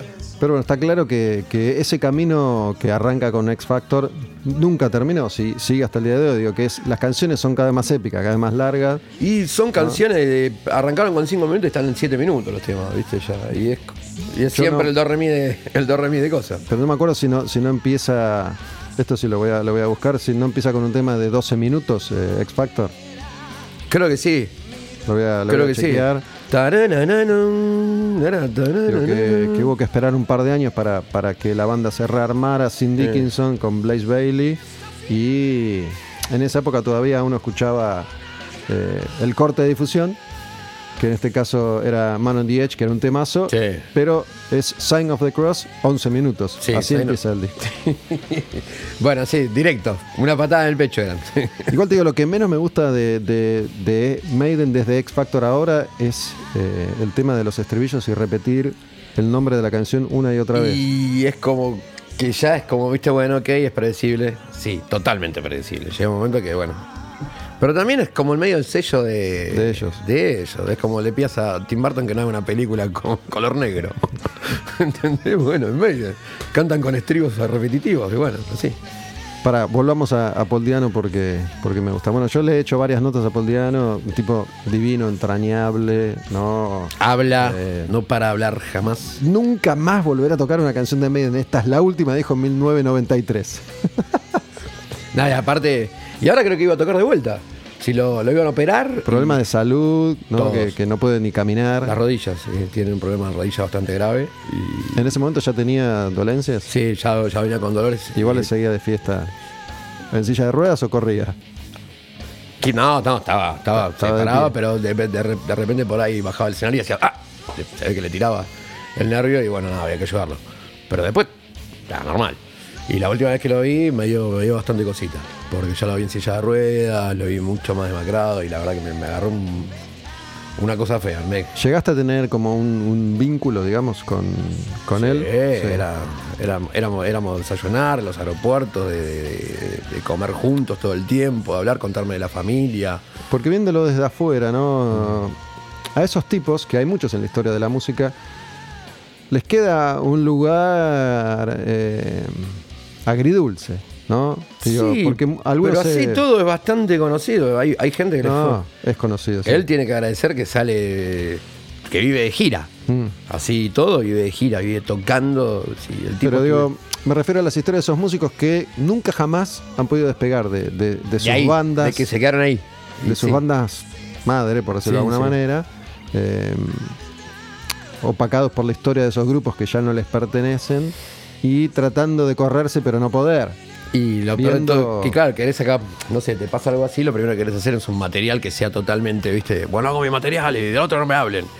Y si tu material no te va bien, y la gente cuando vas al recital te empieza a decir, toca los temas de. Bueno, vaya Jericó, eh, toca los temas de Jericó. Y eh, uh, nada. ¿Viste? ¿Tuviste o tenés otra banda? Eh, Además de, de estas dos. Tengo una que se llama eh, Kill Lies, que hacemos, eh, es como sería mi banda solista, que hacemos todos temas que me quedan afuera de las dos bandas. Lo que te sobra. Exacto. No, no, mentira. Y compongo, que por ahí compongo todo yo directamente. Entonces, Kill eh, Kill Lies sería como mata mentiras, es una- un nombre medio inventado. Juego de palabras. Exacto, exacto. Y, y nada, fue una idea así de, de- de empezar también a grabar material que tenía, que por ahí no, no, no- no era ni para Watchmen ni para Jericho, y eran canciones que, viste. Me capaz- imagino que no, pero me dijiste el nombre y me, enseguida me, me- me surgió tipo una cosa medio sentenced, una cosa medio, medio gótica. No, para nada. Es más, es más tirando tipo Riot, una cosa así, de Riot de, de poner, no sé, de, de, de Irishmore, de Soundbreaker. Es un, es un heavy hard rock. Pero eran temas que tenía y que dije, loco, no, no puedo pasar. ¿Cuándo los voy a grabar? Cuando tenga 60 años. ¿Cómo es el filtro? ¿La banda votan? ¿Este, este no va? Por lo general, bandas. cuando sí, siempre, siempre, siempre. O sea, cuando se, estamos en la etapa así de composiciones, todos llevamos temas. Bueno, a ver, este, ¿quién está de acuerdo? Este, bueno, yo, yo, bueno, este se labura. Ok. Y este, bueno, este, bueno, y ¿Y cómo es cuando digo, no podés no votar tu canción? Si la llevas es porque la vas a votar. Eh, pero queda una sola, un solo voto queda. Queda el tuyo y, Y nada más. Y te da bronca y al otro. O capaz no lo votás porque te da vergüenza, y tipo, no levantás la mano. Y te da bronca y entonces al otro no, no le votás la canción que está buena, pero no te la voto por forro. No, pará, que si está buena llenamos de plata todo, no, pará. No, tan, tan tonto no, tan tonto no. Pero por ahí, el- cuando es eh, para componer un disco y eso, siempre compone, siempre conviene tener un montón de material. Y a veces lo que pasa también es que por ahí uno lleva una canción y el otro lleva otra y capaz de las dos sale una sola. Capaz se usa el riff y la estrofa de una y el estribillo de la otra. Y pasó, pasó alguna vez esto de tipo, bueno, Paranoid fue la última canción que armamos, necesitamos tres minutos más en el disco y, y de pronto dice tan, tan, tan, y resulta que es la canción más conocida de Black Sabbath. Bueno, de hecho, sí. Una sí. canción que no, no le tenían fe, que iba a quedar afuera. Time is over, el corte ¿De prim- Watchmen? de Watchmen, el primer corte del disco. Eh, era la, fue la última canción que hicimos. Eh, no le te- exacto, no le teníamos nada de fe, pero nada de fe. Dijimos, es la más party del, del disco. Y es como que dijimos, "Sin- no queremos ir para ese lado, pero vamos a meterlo porque ya está grabado. Ok, metámoslo. Y pasó esto. Creo, creo recordar que en su momento ustedes me habían acercado primero un demo que Exacto. tenía dos, Dos canciones. ¿Estaba esta? No, esta no. no. esta fue la última canción que entró al disco. Mm. O sea, la última que se grabó y que estuvimos tipo, no, no entra, no entra, no entra. Y bueno, al último momento dijimos, y pero una- un disco con nueve canciones es como medio, mm, bueno, que sean diez. y bueno, nada, y entró. Y al final fue, la a, todo el mundo. a ver si me acuerdo. Living de Harry que estaba en el demo. Sí. Sí. Living the Harry. Y Take Me Higher era la No, otra. On the Road era la otra. On the Road. Ahí es, On the Road. Y después eh, sacamos eso, que con, ese, este, con esos dos temas tuvimos primero una radio en Estados Unidos que se llama Hard Rock in 80s, que, que fue muy loco. O sea, una radio que o sea, pasa las 24 horas eh, hard rock de los 80 y estuvimos dos semanas primeros. en Ah, el- mirá. que- Una cosa re rara, tipo. Aparte gente hablando tipo, oh, oh, it's so great, eh, it's, it's absolutely White Snake, oh, you know, tipo, Y yo estaba como, nah, para, no pueden estar diciendo esto, si esto suena re mal. Claro, uno, viste, capaz siempre se tira muy para atrás en lo que, en lo que hace. Y después cuando, cuando empiezas a mostrarlo, viste, también te dan, te dan ganas, te da fuerza, te da energía. Y bueno, después sacamos el disco y pasó todo lo que pasó. Viajamos y todo. Che, ¿cuáles, ¿cuáles fueron tus primeros conciertos cuando eras, cuando eras pendejo? ¿Qué edad tenés vos? Yo tengo 43. Tres. El primero que fui. eh, ¿Son más de los 90? Claro, Black Sabbath con Kiss. Eh, ¿Ese fue tu primer show? Ese fue mi primer show. El Monster. Ese, pero show de gira. Fui a show así barriales. Pero el gigante de Internacional. estadio, sí, internacional, sí, fue el primero. Y. Que fue el primer Monsters of Rock. que fue el primero. Fue el 94, creo que fue. ¿no? 94. Sí. Kiss, De- Slayer, Sabbath. El Sabbath. Hermética, Gato Sucio. Bueno, Hermética nunca llegué. Porque era una cola, ¿te acuerdas que antes para entrar tardaba 50 millones de años? Que no entrabas, que escuchabas la banda afuera. banda afuera había que. Sí. Tipo, apúrense, apúrense, quiero entrar. Nunca, jamás. Bueno, en esa época yo ya hacía poquito había empezado a, a laburar, digamos, Mm. ya estaba en, en la revista Madhouse, que era esta revista de metal que, que existía antes, Ujú. y seguramente habíamos entrado antes para hacer entrevistas y eso. Mm. Y era una época en la que todavía veía los shows completos, ¿no? Me acuerdo que vi a Gatos Sucios y a Hermética. Yo creo que a partir del 2005, 2006 ya me empezaba a ir antes de los shows. No, yo mucho antes que eso. No, no. Ya no, no, no soportaba quedarme al final. No, yo me acuerdo que en ese show en particular, ¿no? Yo ultra fan de Kiss, la Sí, primera sí, vez sí. de Kiss en la Argentina, estaba enloquecido. Pero ese show en particular, digamos, por ahí tenías que ir, no sé, al mediodía para hacer notas, ponele. Y después Sí. ya te quedabas a vivir ahí. Y me acuerdo que cuando tocó Sabbath, que fue con Tony Martin, Sí, sí, sí, sí. No. sí. Como pobre Tony lo mataron. y después tocó Slayer, Eh. me fui como adelante, no adelante de todo, me fui adelante. Y cuando tocó Kiss, que era la, la banda que más quería ver, ya no podía más. Estaba Me destruido. acuerdo, estaba a la altura del mangrullo y decía que termine, me quiero ir, no, puedo más. No, puedo más. Yo aprendí que adelante no se va a los recitales. Si quieres ir a ver un recital, a verlo, no tenés que ir adelante. Porque no podés. ¿Cuánto, cuánto es físicamente imposible? Que tenés que estar entrenado como Van para estar cinco horas ahí. Una locura, una locura. Y después, bueno, fue eso. Después fue. ¿Fuiste a ver a Kiss obras en esa oportunidad? No, no pude llegar a ver aquí Cenobra. Pero en, vi- ese- en esa misma. en esa misma semana estuvieron en. Se en- fueron no sé a dónde, volvieron. Creo que fueron a Brasil y volvieron acá. Hicieron tres o cuatro estadios obras. Sí, sí, cosas que pasaban en los 90. Pero era, no, pero ¿sabes cómo era? Eh, podías entrar a obras si tenías la entrada del otro. ¿Sí? Así era, me parece. Que si tenías la entrada de River, podías entrar a los obras. Si no, no te vendían la otra entrada. Así era. Por lo que me Ah, pero te la vendían, sí, por eso que te la regalen con no, eso. parecía- digo, no, ¿seguro? no, ¿qué es? No. Sí, sí. No. Entonces agarrabas y tenías que mostrar la entrada. Tenías privilegio si, Ah. si habías ido al Monsters. Olvídate. Y después, eh, ¿qué vi? También los Boo Lunch, que también me partió la cabeza. A mí, los Stones. Aunque sean eh, porque los metaleros, no. Los Rolling Stones son una muy buena banda. O sea, y. Amo, como también amo a Prince. Soy fanático de Prince también. Es como que me gusta mucho la música. O sea, trato de escuchar de todo. O sea, ¿Cuándo, ¿Cuándo fue la última vez que se subieron a un micro para hacer un viaje? ¿qué fue? Marzo. eh, no, febrero del 2019. Hace dos años, No, perdón, del 2020. 2020. un año. 2020. Tocamos, en, me acuerdo que tocamos el 29, porque fue bisiesto, el 29 de febrero en Rosario con Watchmen. Y cuando volvimos acá eh, fue una semana y ya se dio la de la, lo de la cuarentena. No fue, no fue un viaje tan largo. Bueno, Rosario son 300 kilómetros. Sí, pero igual, pero era. eh, habíamos, no, habíamos tocado. El primer show lo hicimos en un montón, un motoencuentro ahí en Gregores, Gobernador Gregores, que es al norte de Santa Fe, eh, que era un festival para 5.000 personas, divino, hermoso. Hicimos ahí, después hicimos Zárate y después hicimos Rosario. Y. Y cuando volvíamos, bueno, ya igual ya se, se venía a venir, ¿no? Ya miraba la tele todos los días y parecía la película Contagio, ¿viste? Estaban todos los chinitos con la cosa y decían, Sí, ¿cómo vamos a fueron- usar barbijo? Ah, qué ridículo. ¿Fueron en micro de línea? ¿Fueron en auto? No, auto, auto. Auto. Auto, auto, auto. Pero por lo general cuando vamos con Jericó, con Watchmen, vamos con, vamos con micro de línea. Al final que es más cómodo que, que no sé, que ir en una combi. Con una combi. Que antes, bueno, los recitales eran así. ¿Tuvieron combi propia alguna vez? No, sí, alquilábamos combis para, para movernos. Sí, sí, sí. Poner con Jericó, alquilábamos bondi de gira, hermoso. También. Pero bueno, los costos antes eran diferentes, sobre todo el combustible. Hoy en día el kilómetro de un, de un bondi de gira es imposible. Casi todos los, los que conozco que tienen los tienen parados. ¿Viste alguna vez de cerca un micro de gira de una banda internacional? Mm, internacional. A- afuera tiene que haber sido Ah, no, afuera no. Afuera no. No, miento, sí, el de Fish. Vine. Fish, el de cantante, Eh, que fue cantante de, Fish, de Exacto, el de Marillion. Marillion, exacto. El de Fish. El de Fish, gigante. Era ultra tuneado. No, ultra tuneado, no olvídate. Lo pararon ahí al lado de la puerta del, del cavern y abrieron la puerta y, y estaba la puerta del cavern y la puerta Era como una, como una nave que hace. que hace así y sale una rampa y la rampa entraba justo en la puerta Una de la entrada. Bueno, yo quedaba en, en los los años, ámbiles. Claro, en los años en los que viajaba mucho, he hecho muchas entrevistas con músicos dentro de estos micros de gira y yo quedaba fascinado, ¿no? No, te querés vivir ahí. Eh, Me acuerdo, acá. por ejemplo, en una, en una etapa de Korn, no me acuerdo si fue para la época de Issues Mm. o cuál, que ya estaban, viste, con esto de, bueno, tenemos guita, ¿en qué la podemos gastar? Bueno, un micro de gira para cada uno. No, jate de joder, ya está, listo. O, o he hecho notas con My Chemical Romance o con Linkin Park en micro de gira, pero que son, eh, es como un edificio, como un yate sobre, sobre ruedas.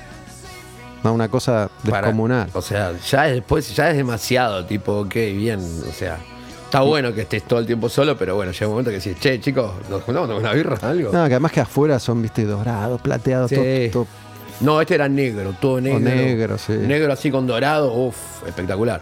Pero aparte lo, lo, lo loco es que poner en- eh, ahí en Liverpool las calles son hiper chiquitas. ¿Cómo lo metió? No entendí nunca. Porque tenía que entrar por, por una calle que era hiper, hiper chiquitita, que es la, la, la calle del, del. Claro. O y en, en festivales es como una ciudad, ¿no? Digamos, en, en backstage donde hay 700 camiones, micros. No, eso es tremendo. Es como, es como una ciudad que se arma No, no, en un tremendo. gran festival. Ese es tremendo, es tremendo. Sí, y en esa oportunidad lo cruzaron a Fish. Sí, es más, de hecho estábamos tocando nosotros y estaba tocando Fish. Nosotros estábamos tocando en el Room 2 y él, y él estaba tocando en el 3. Al que mismo ahí- tiempo. Que en el, en el Room 3 fue donde McCartney grabó el Run Devil Run. O sea, ahí estaba tocando. ¿Hicieron el, el Beatles Tour? ¿O no Sí, tenían tiempo? el, Sí. ma- el Magical Mystery Tour, ay Dios. ¿Y qué, en qué la pasé consistía? durmiendo, tenía una resaca increíble, estaba en el bondi durmiendo. Pero bueno, nada, no, pasás por, qué sé yo, por eh, Strawberry Fields, viste, Eh, pasás- ¿Es interesante es un Penny? Lane. Es interesante si sos muy fanático de los Beatles, ¿viste? Porque vas escuchando Penny Lane, tari, ti, ti, tiri, ti, todo el viaje. Decís, bueno, ok. ¿Viste alguna vez eh, el segmento de este Carpool Karaoke? Con, con este... el- Muchacho gordito, sí. Que, que conduce un, Una un programa de televisión, Sí. pero digo, va, va en auto, lo que sea, manejando y se suben músicos. Que hizo uno con Paul McCartney, que fue como muy conmovedor, porque fueron a la casa donde él vivió, fueron por Penny Lane y Paul Por Penny- McCartney iba cantando con él. Iba por. que queda a la vuelta vivía él. Que después por una avenida, que sea, vos venías por. eh, llegabas a Strawberry Field, llegabas a. doblás por Penny Lane y después por esa misma calle, todo derecho para arriba hasta la casa de McCartney de este lado.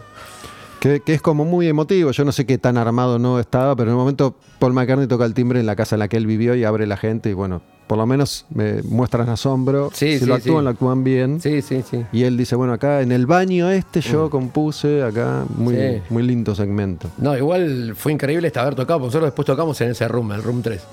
Y decir, uy, ahí estaba la batería de Ian Pace, y acá cantó McCartney y estoy cantando yo. Y yo no la podía creer, esa te vuelve loco. Te vuelve loco, tocas el piso, ¿viste? Decís, uy, qué loco este micrófono. Capaz que hay ADN todavía Sí, de olvídate. una mezcla. Están las baterías, los equipos originales ahí, loco. Ah, ¿sí? Oh, tremendo. Obviamente dentro de una vitrina que está cuidada por la NASA, más o menos. Pero bueno, pero es increíble, es increíble. Es increíble aparte todo el, el cuidado y el trabajo que hay ahí adentro. Es tremendo. tremendo. Eso es post-Hamburgo, ¿no? Eso es Cavern. post, sí, sí, el cavern es post Hamburgo. Sí, sí. Aparte, igual, el cavern que está ahora no es el mismo cavern en el original. Se, se cambió de lugar, porque el cavern estaba así y lo pusieron así ahora. Pero O sea, la misma, misma ubicación lo, lo- lo- es el mismo lugar. Sí, lo, no, lo- lo tuvieron que correr porque creo que al lado tenían que hacer un, un estacionamiento, no sé qué, que no le daba la forma, que, iba, que si hacían el pozo se iba a romper. Entonces lo tuvieron que mover.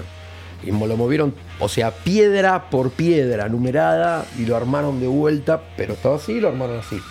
No, Piedra por piedra.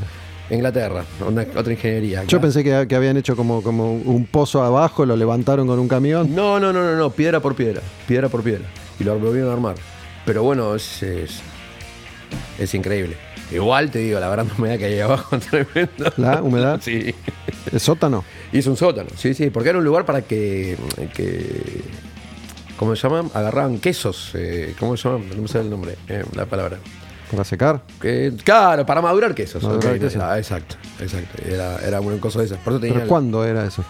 Hace en 100 1800 años. Quedó y el olor todavía. Quedó el- sí, sí. El, el olor y la humedad. Viste, tiene como una humedad especial ese lugar. Y nada, bueno. Y lo, lo más que me recuerdo de ese lugar son las, las Guinness. claro, Tremendas. ¿Recordás tu primer cemento? Recuerdo mi primer cemento con un animal. Y fue, y lo más gracioso es que fue en un Cristo Rock y terminamos todos cagando. ¿Cristo Rock? Sí, pues, festival estoy hablando hace año 98.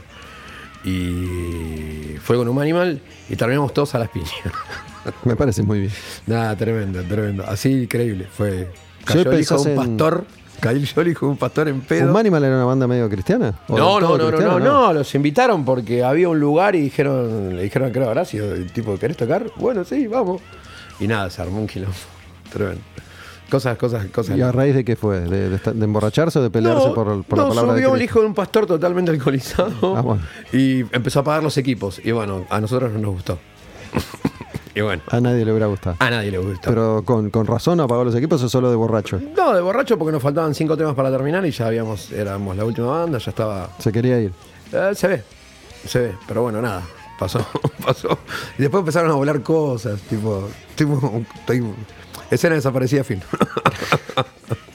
¿Eso Sí, no. qué, qué fue? A mí me gusta saber en qué año fue cada cosa, más o Y menos. más o menos 98, pues, 98, 97, haber sido. Sí, pero bueno, ya eran los últimos tiempos de Mm. cemento. ¿Qué fue? ¿En el 2000 que cerró cemento? ¿2000 y pico? No me acuerdo. Cromañón fue 2003. 2003. Pero ya no estaba cerrado cemento. Estaba cerrado, no me Sí, acuerdo. Me parece no. que sí. Puede ser. Me parece que sí. Bueno, el pueblo de Cromañón. ¿Y, mm, ¿Y te acordás de haber ido a ver bandas a Cemento? Sí, un montón. Un montón de bandas. Amigos, tributos, de todo. ya- o sea, millones de cosas.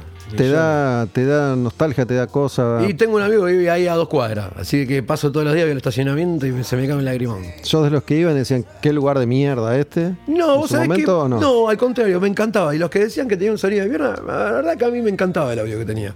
Es una cuestión media así, capaz no es muy nostálgica, qué sé yo, no sé. Mira, yo de sonido no sé nada, de música a tampoco. mí me gustaba cómo me suba. Pero al final llegué a la conclusión de que el sonido de la banda, digo, está bien, digo, si hablamos de condiciones eh, de equipamiento acordes para que una banda pueda tocar. Sí, sí, totalmente.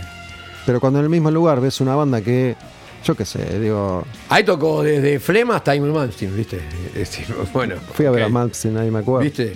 Y sí, que encima había una baranda pintura que lo habían pintado porque no, Justo. no, si no, Malmsteen se iba a enojar. y- Bueno, yo me acuerdo de, de haber ido a no ver King Diamond Merciful Fate, no sé si vos fuiste. Sí, que se. No, Que no se- fui, ese día no fui.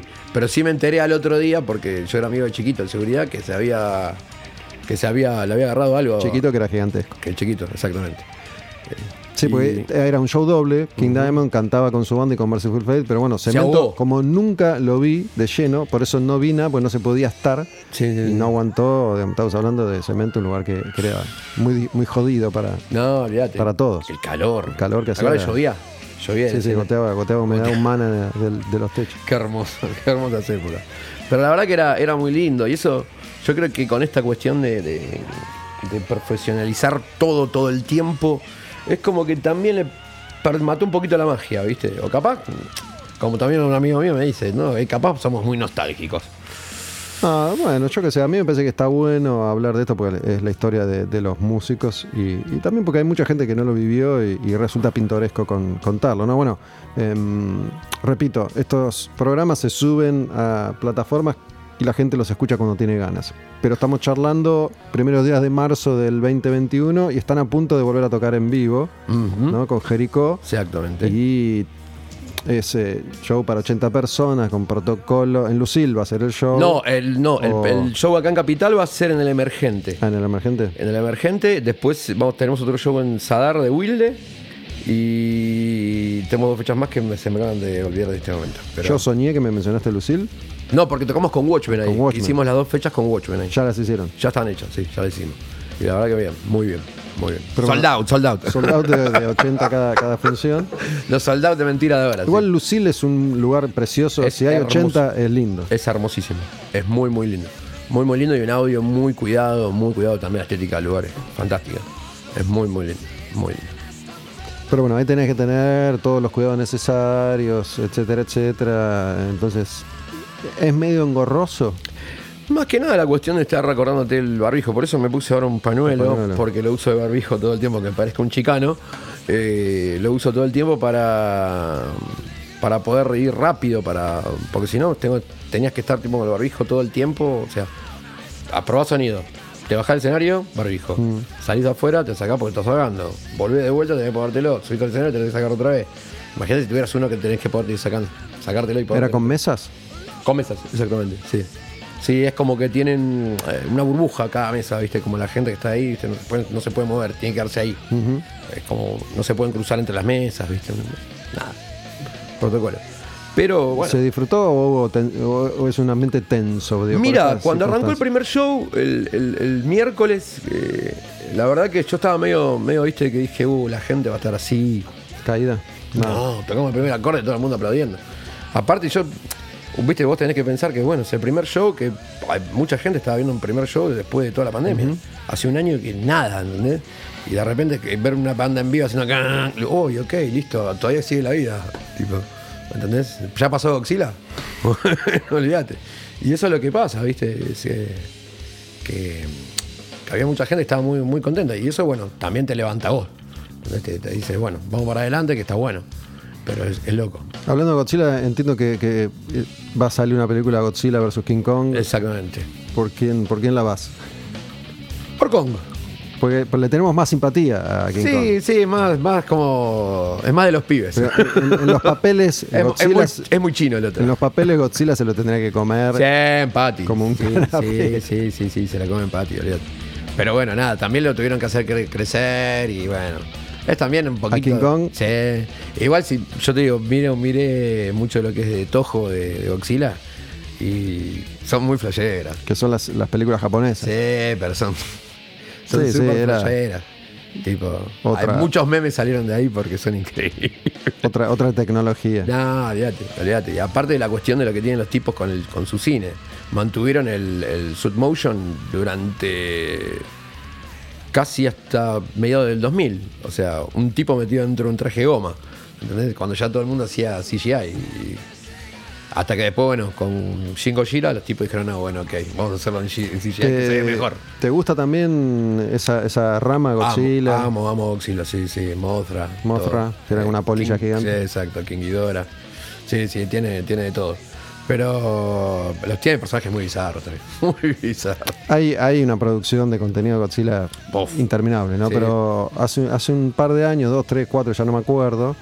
No sé si viste una, una seguidilla de películas animadas de Godzilla de hora, hora y pico. De Netflix. Sí. Sí. ¿Las viste? Sí. Me parecieron alucinantes, me Estaba encantaron. buenísimo, estaba buenísimo. Lo único que no me gustó mucho como resolvieron lo de King Ghidorah. Era como medio... Ya no me acuerdo cómo lo Sí me gustó, sí me gustó lo de lo de Mecha, lo de Mecha Godzilla, me gustó cómo lo resolvieron, pero por ahí lo de King Ghidorah no, me viste medio Pero me gustaba mucho la animación, ¿no? esta cosa medio opresiva, lenta. lentísimo, Lenta. lentísimo. Y bueno, tiene mucho Evangelion, mucho. Que es algo así como el, el- el- el fin de la humanidad y lo, y lo que queda que viene flotando en una nave en, En el realidad, espacio. claro, los tipos, se- lo que fue así, Godzilla y un par de, de monstruos rompieron, mataron toda la Tierra, entonces los tipos antes que se mueran los últimos, Se agarraron fueron. una nave y se fueron. Aparte quedó contaminada una radiación galopante. Claro. Porque Godzilla es un monstruo nuclear, radioactivo. Exacto. Y dejó a todo el y dejó todo el planeta eh, eh, radiactivo. Entonces los tipos se fueron, pero como hicieron un viaje a la velocidad de la luz, cuando volvieron, o sea que para los tipos fueron 60 años, habían pasado 20.000 años. Claro. Entonces la radiación en muchas partes se había ido y es como que quisieron a ver qué onda, a ver si, Si se no puede recuerdo volver. mal, la idea era eh, colonizar otro planeta que nunca encuentran. Claro, que nunca encuentran. y se tipo- estaban quedando ya sin comida, sin nada. Y tipo dijeron, bueno, ya fue, tenemos, volvamos porque nos vamos a morir. Y cuando llegan, che, no está Godzilla, che, no hay nada. Uh, qué bueno, qué bueno. Y aparece de pronto Godzilla. una cosa que del tamaño de tres países. Claro, más o menos. Tipo, es el Godzilla más, más grande que 300 metros era que medía. El Earth Godzilla. El más grande de todos. Pero bueno, me parece, me, me gusta mucho la animación, sobre Sí, todo. muy bueno. Que, que garpa. Muy bueno. Anime y todo eso también, consumimos, consumimos. Eh, no tanto. no, pero qué sé yo, Evangelion, qué sé yo, Akira. Y después, bueno, qué sé yo, no sé, Mazinga hace todo, Mazinger y, y no mucho más. Bueno, Massinger es eh, Creo que es más de mi generación que de la tuya. Yo no, tengo- yo también lo veía, obvio. pero yo tengo 10 años más que vos, así que vos habrás visto un, un refrito, me imagino. Igual No, a mí me gustó hasta de grande, te digo. Por eso te digo, me parece que ya eras grande cuando lo. Porque te digo que lo hace- pasaba. Yo tenía 6, 7 años y, te- y es más, me acuerdo que tenía el muñeco de Massinger. Así que. Massinger fue uno, de los primeros animes de, de robot gigante. ¿no? Exacto, fue el primero. El primero. En realidad no fue el primero. El primero fue Iron Man 28. Que era muy precaria la animación. Era un blanco y negro. Blanco y negro. Y el primero en color sí fue Massinger. Pero hace, hace un par de años apareció la serie original de Messenger en Netflix. Que Sí. lo intenté ver y me costó. No, Hice lo mismo. no me. No, Dejé no- al tercer capítulo. Sí, no pude, no Sí, pude. sí, porque- sí. No, hay una que salió ahora de Messenger hace poquito que se llama eh, Impact Edition, que se llama Messenger Edición de Impacto, le pusieron. Que es nueva. Que es nueva, que es como que mezclaron un poco el cómic de Messenger con el dibujo que veíamos nosotros y mezclaron también algo también de, de Devilman, que eso también de, de- del mismo autor, que se me acaba de borrar el nombre en la cabeza porque cuando quiero pensar rápido se me borra.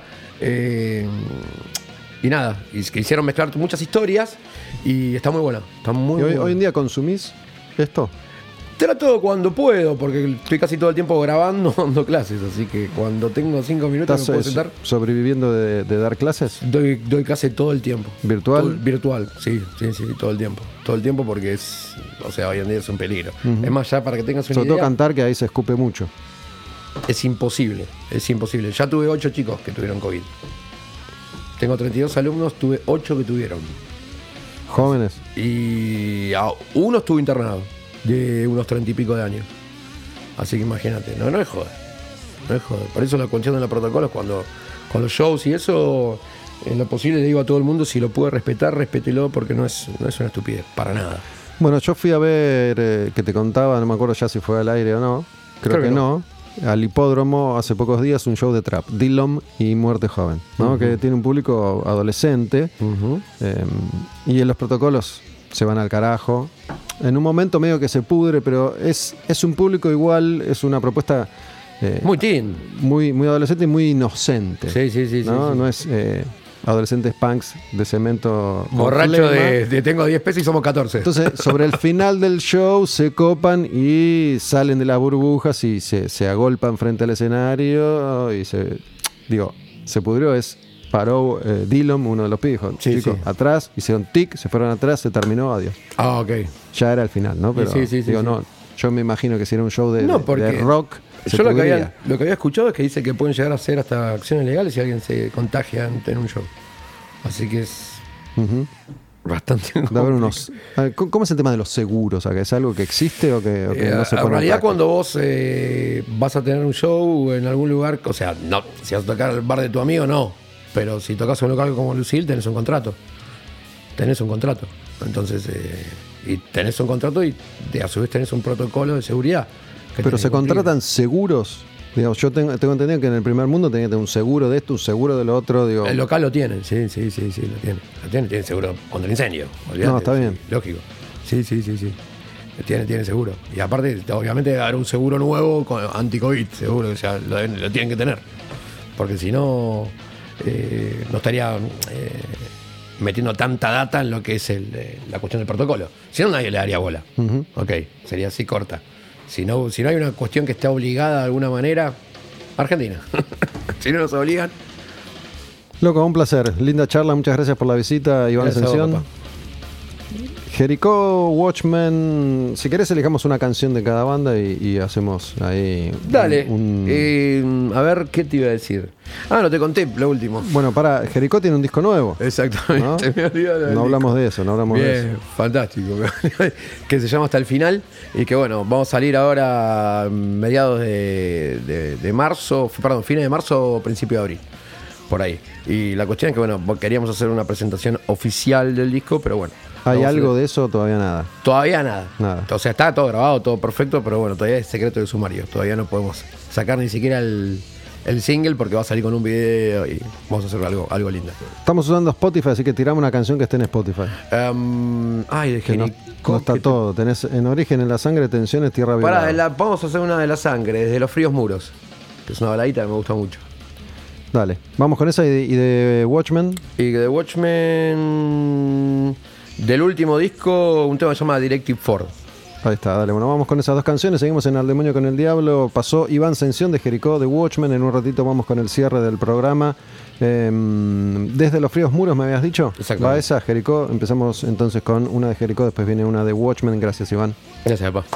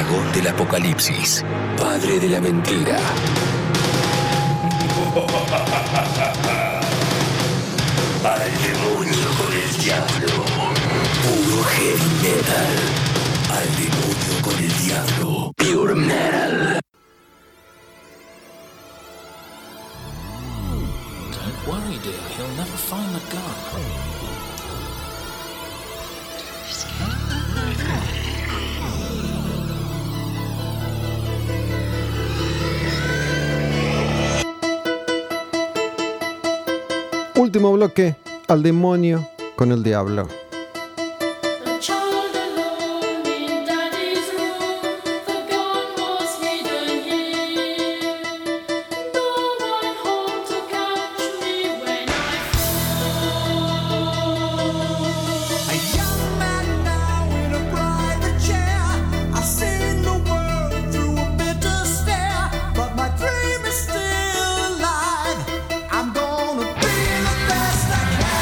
Hace algunas semanas le dediqué un espacio completo al disco Painkiller de Judas Priest, que es de 1990.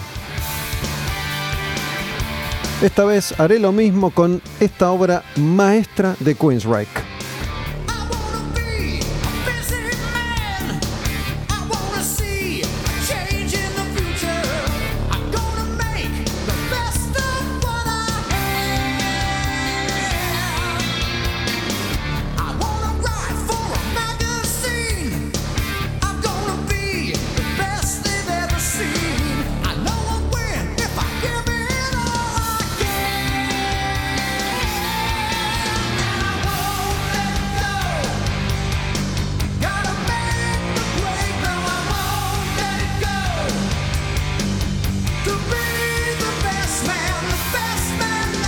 Vamos a hablar de este disco que se llama Empire, que salió también en 1990. Tiene ya 31 años. Esta canción es la primera y se llama Best I Can. Y entiendo que mucha gente que escucha Quemar un Patrullero, que tal vez me ha escuchado antes en otros proyectos, confía en mi opinión, punto de vista, experiencia, llámenlo como quieran. Créanme cuando les digo que Queensryche es de las mejores bandas de la historia. Los primeros cuatro discos de Queensryche, Warning, Rage for Order, Operation Mindcrime y este Empire son cuatro obras maestras, diferentes entre sí, una banda que evolucionó en su momento de una manera exorbitante. Escuchen cómo suena este disco que tiene 31 años. Estamos hablando de un disco que salió en 1990. Una producción alucinante de un señor llamado Peter Collins que había trabajado con Rush. Rush es una influencia notable de Queensryche. Esta canción se llama Best I Can, es la primera. Seguimos recorriendo este disco con The Thin Line.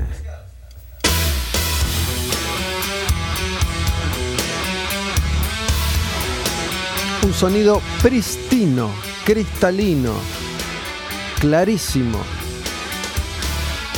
Se escucha todo, cada cosa, cada arreglo. Ni que hablar si tienen un CD.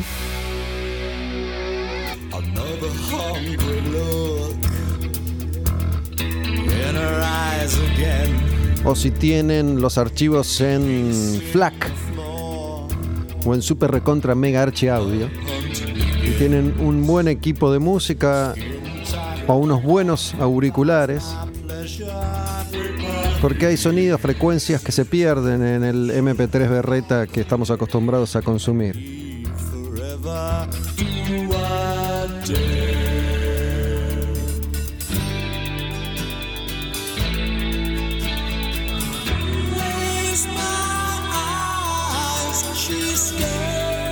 la voz de este señor.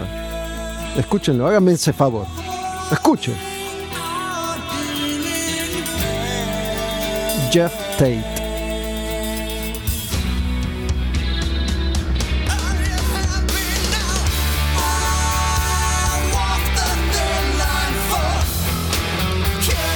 Resulta que este disco sale en el 90 y es el sucesor de la gran consagración de Queensryche, que fue el anterior, del 88, y se llama Operation Mindcrime. Ese disco, Mindcrime, es un disco conceptual, el primero en la historia de Queensryche, y fue mm, un disco muy, muy bien recibido, pero era más intrincado.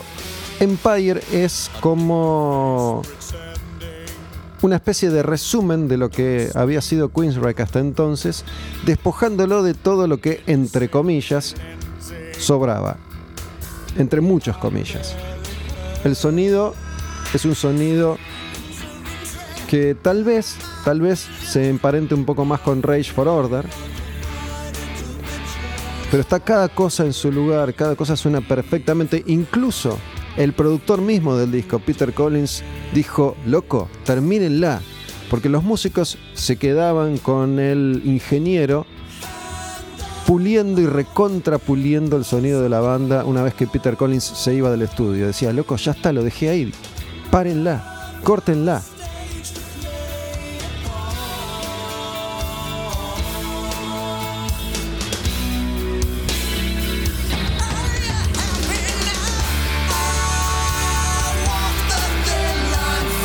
The Thin Line se llama esta canción. Empire continúa con Jet City Woman. En el cierre del Demonio con el Diablo repasamos Empire, cuarto disco de estudio de Queensryche, editado en 1990.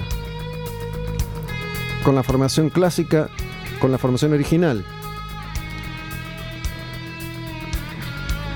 Jet City Woman. El disco salió originalmente el 22 de septiembre del año 1990. Llegó al puesto número 7 de Billboard. En esa época Queensryche era muy popular.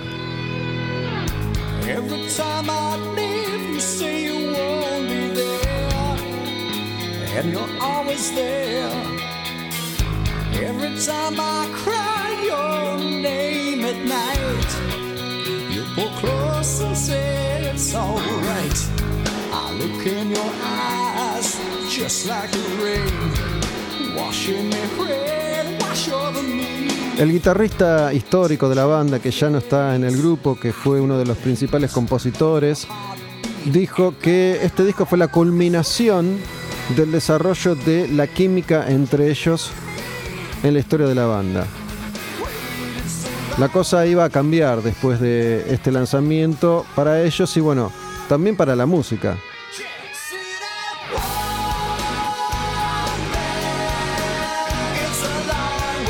Me veo obligado a decir constantemente que el mundo de la música iba a cambiar en el 91 con la aparición de Nirvana y esto iba a afectarlos a todos los grupos de hard rock y de heavy metal clásicos de los 80, incluyendo a Queensryche. El grupo nunca, nunca, nunca, nunca, nunca, nunca jamás volvería a ser el mismo. Ni siquiera con los mismos integrantes. Este disco Empire vendió hasta el momento cerca de 4 millones de copias solamente en los Estados Unidos. Jet City Woman se llama esta canción y la que viene es Della Brown. Y el disco este no es conceptual, es un disco que toca diversos temas. Della Brown, por ejemplo, tiene que ver con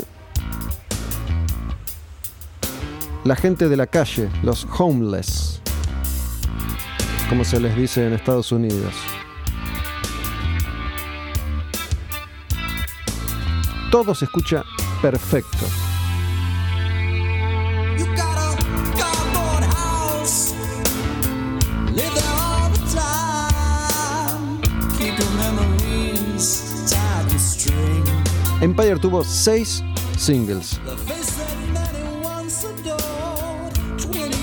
Gone, maybe more. Somewhere you lost your dream. De un total de 11 canciones, 6 singles.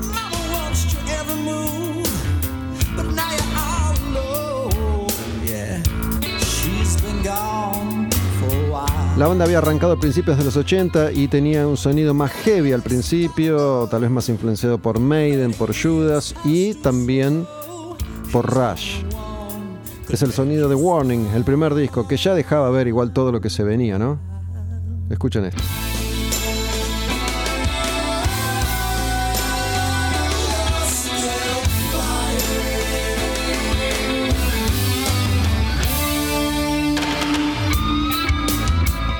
En su momento habían llegado a comparar Operation Mindcrime, el disco anterior, con The Wall de Pink Floyd, porque Queensrÿche sacaba un disco conceptual cuando todavía no era una moda, como fue en el universo del heavy metal después, sacar discos conceptuales.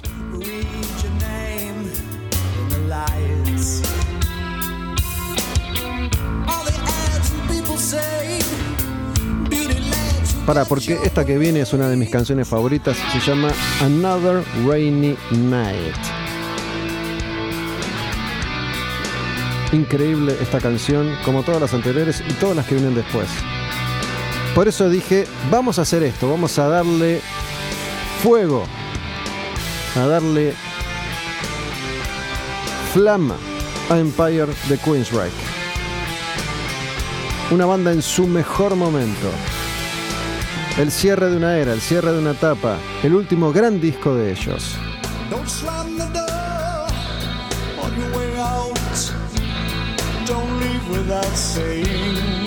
El bajo. Tun, tun, tun.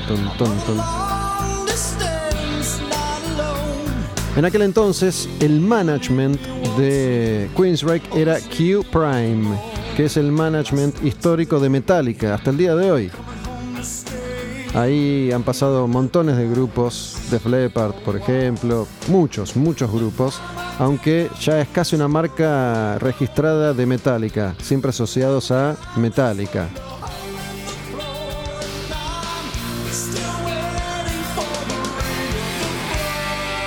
Ellos recuerdan que finalmente tenían dinero para invertir en el grupo a la hora de grabar, después del éxito de Operation Mindcrime.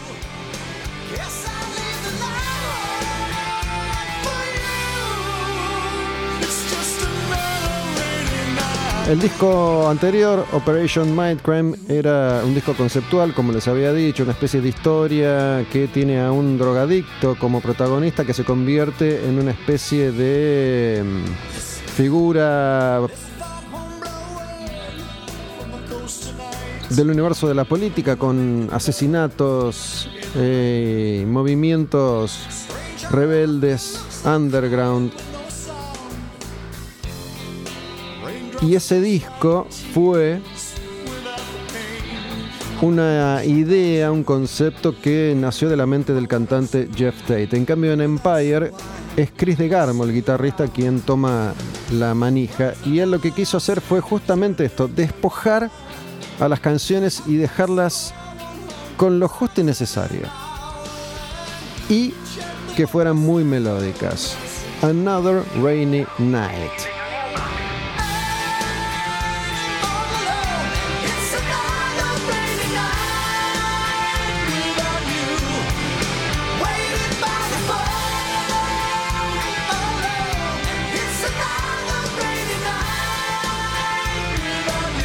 Y llegamos a hacer la canción que le da título. Esta se llama Empire, como el disco que estamos eh, repasando. 24 p.m. Sorry, I'm just. It's starting to hit me like a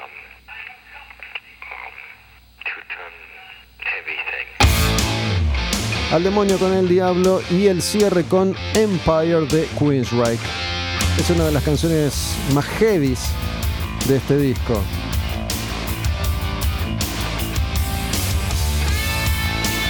Empire es un tema, una canción que habla del tráfico ilegal de drogas, de ese imperio.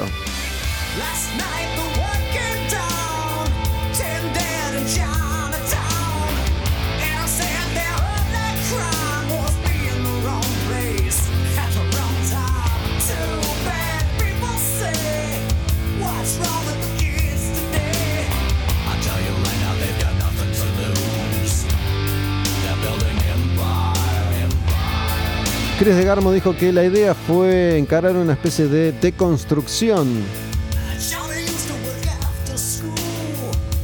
no tanto de la complejidad de la composición de la banda, sino de que las canciones se sostuvieran sin tanto artilugio, digamos.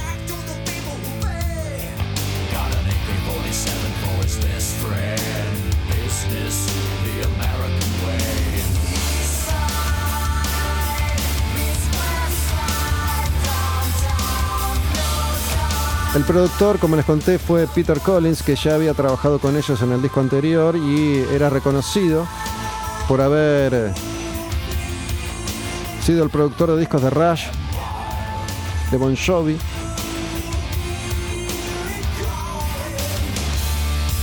Y Peter Collins dijo que eran músicos excepcionales, súper profesionales, de lo mejor que había experimentado hasta entonces.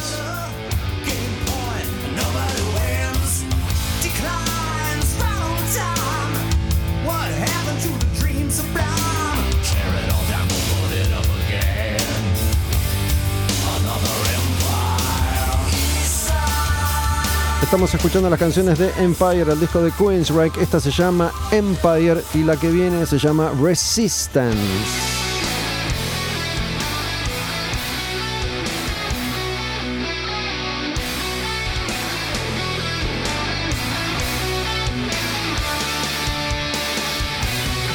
Y los músicos retribuyen los elogios y dicen que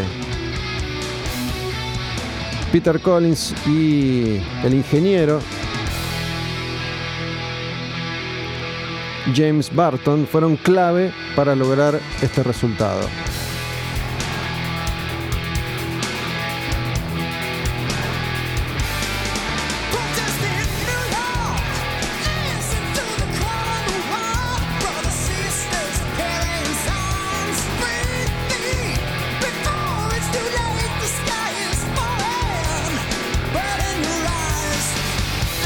Pero hay una canción que es la canción más popular del disco, es la canción más popular de Queensryche, es la canción que de alguna manera hace que este disco venda tantos millones de copias en los Estados Unidos, es la canción que tuvo más difusión, es una canción que convierte a Queensryche en una banda exitosa comercialmente hablando.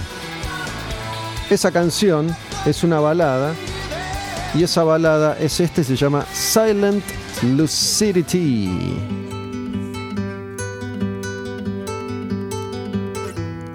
¿Cómo sonó esta canción en la época?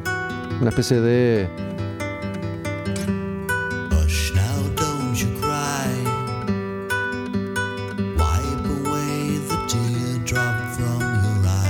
retumban los graves de Jeff Tate en mis oídos.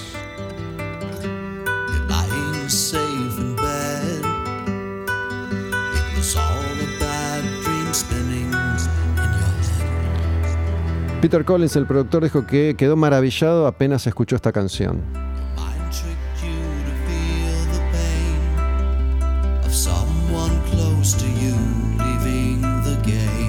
Chris DeGarmo, el guitarrista, recuerda que cuando terminó de componerla, dijo,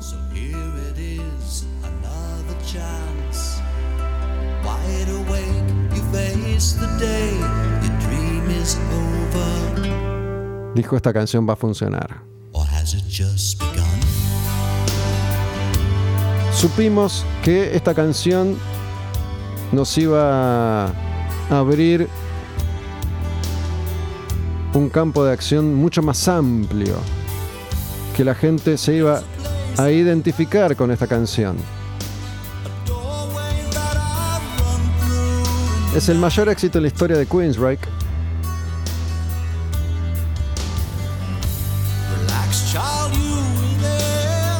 de un disco Empire que estuvo en los charts de Billboard en Estados Unidos 130 semanas. Para una banda como Queensryche eso es mucho.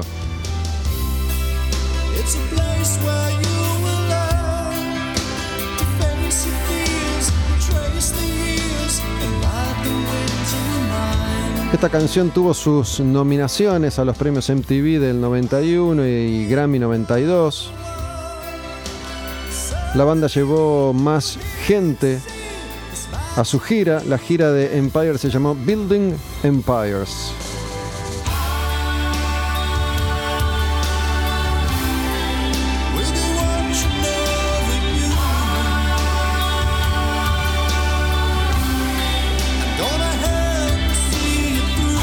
Giraron por el mundo durante 14 meses. Una de las giras más largas de Queensryche.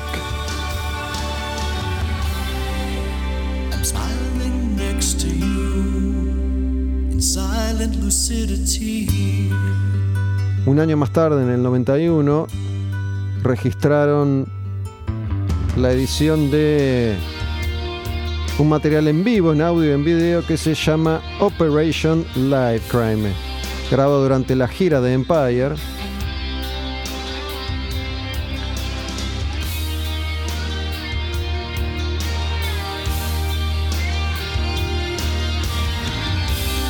Esta es Silent Lucidity. Esta era Silent Lucidity. Nos quedan las últimas 13. Viene Hand on Heart. Al demonio con el diablo. Hoy arrancamos, como solemos hacer, con las canciones de este año, 1990, con Napalm Death, con Obituary, con Neurosis, con Paradise Lost, con Nocturnus.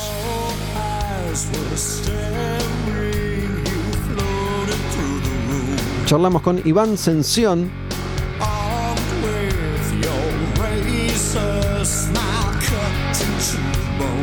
cantante de Jericho y de Watchmen.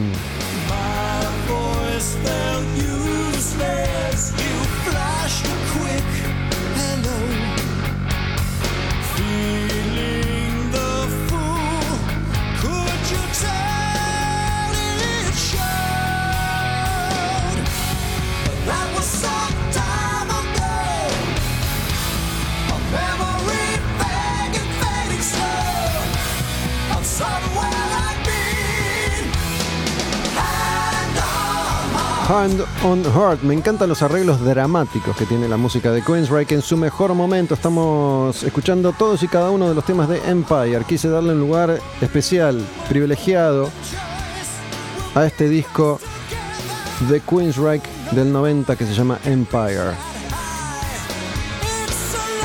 Nos queda una última canción antes del cierre, se llama One and Only. Bueno, y así Queensryche cerraba su etapa gloriosa. Recién en el 94 iban a sacar su próximo disco que se llama Promised Land, que fue disco de platino, un millón de copias vendidas, pero comparándolo con las cuatro de Empire, no tuvo tanto éxito. Fue el último disco de Queensryche con el guitarrista de Garmo, que se fue en el 97. En 2003 volvió para un disco que se llamó Tribe, pero se fue nuevamente y ya hasta el momento nunca más volvió.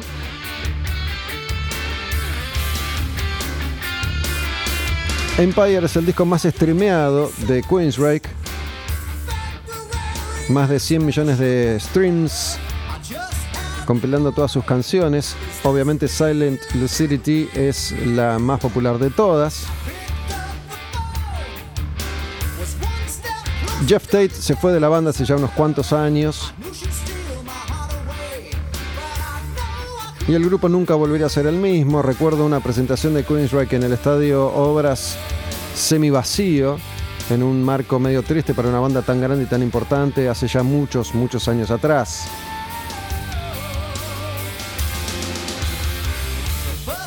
Al demonio con el diablo, estrenos, domingos 22 horas en tabernaodinlive.com. Después todos los programas disponibles en Spotify. Buscan ahí Taberna Odin Live.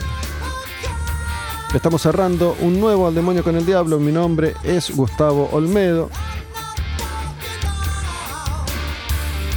Y dejé la última canción de Queensryche para el final.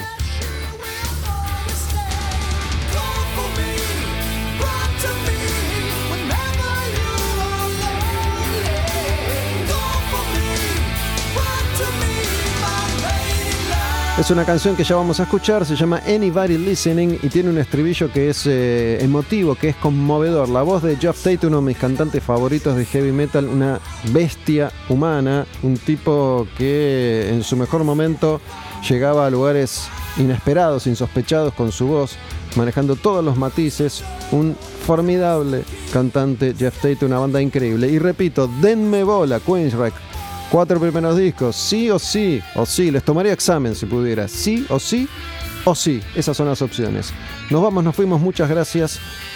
Anybody Listening, Queensryche, para el cierre. Qué bonita canción. Creo que les dije sí o sí o sí, o sí, sí. Anybody Listening. Algo así como, ¿me están dando bola o qué?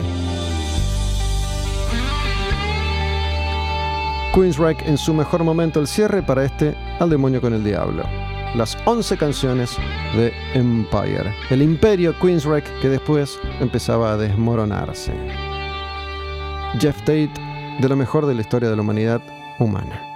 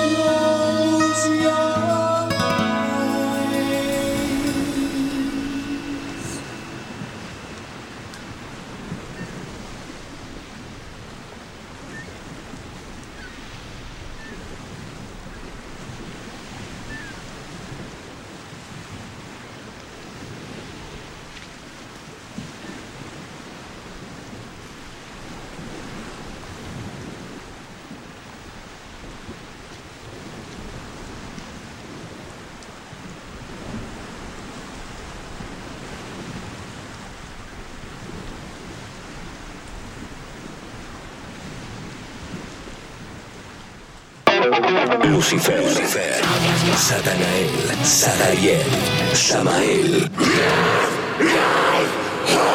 Expulsado del cielo, trajo muerte al mundo.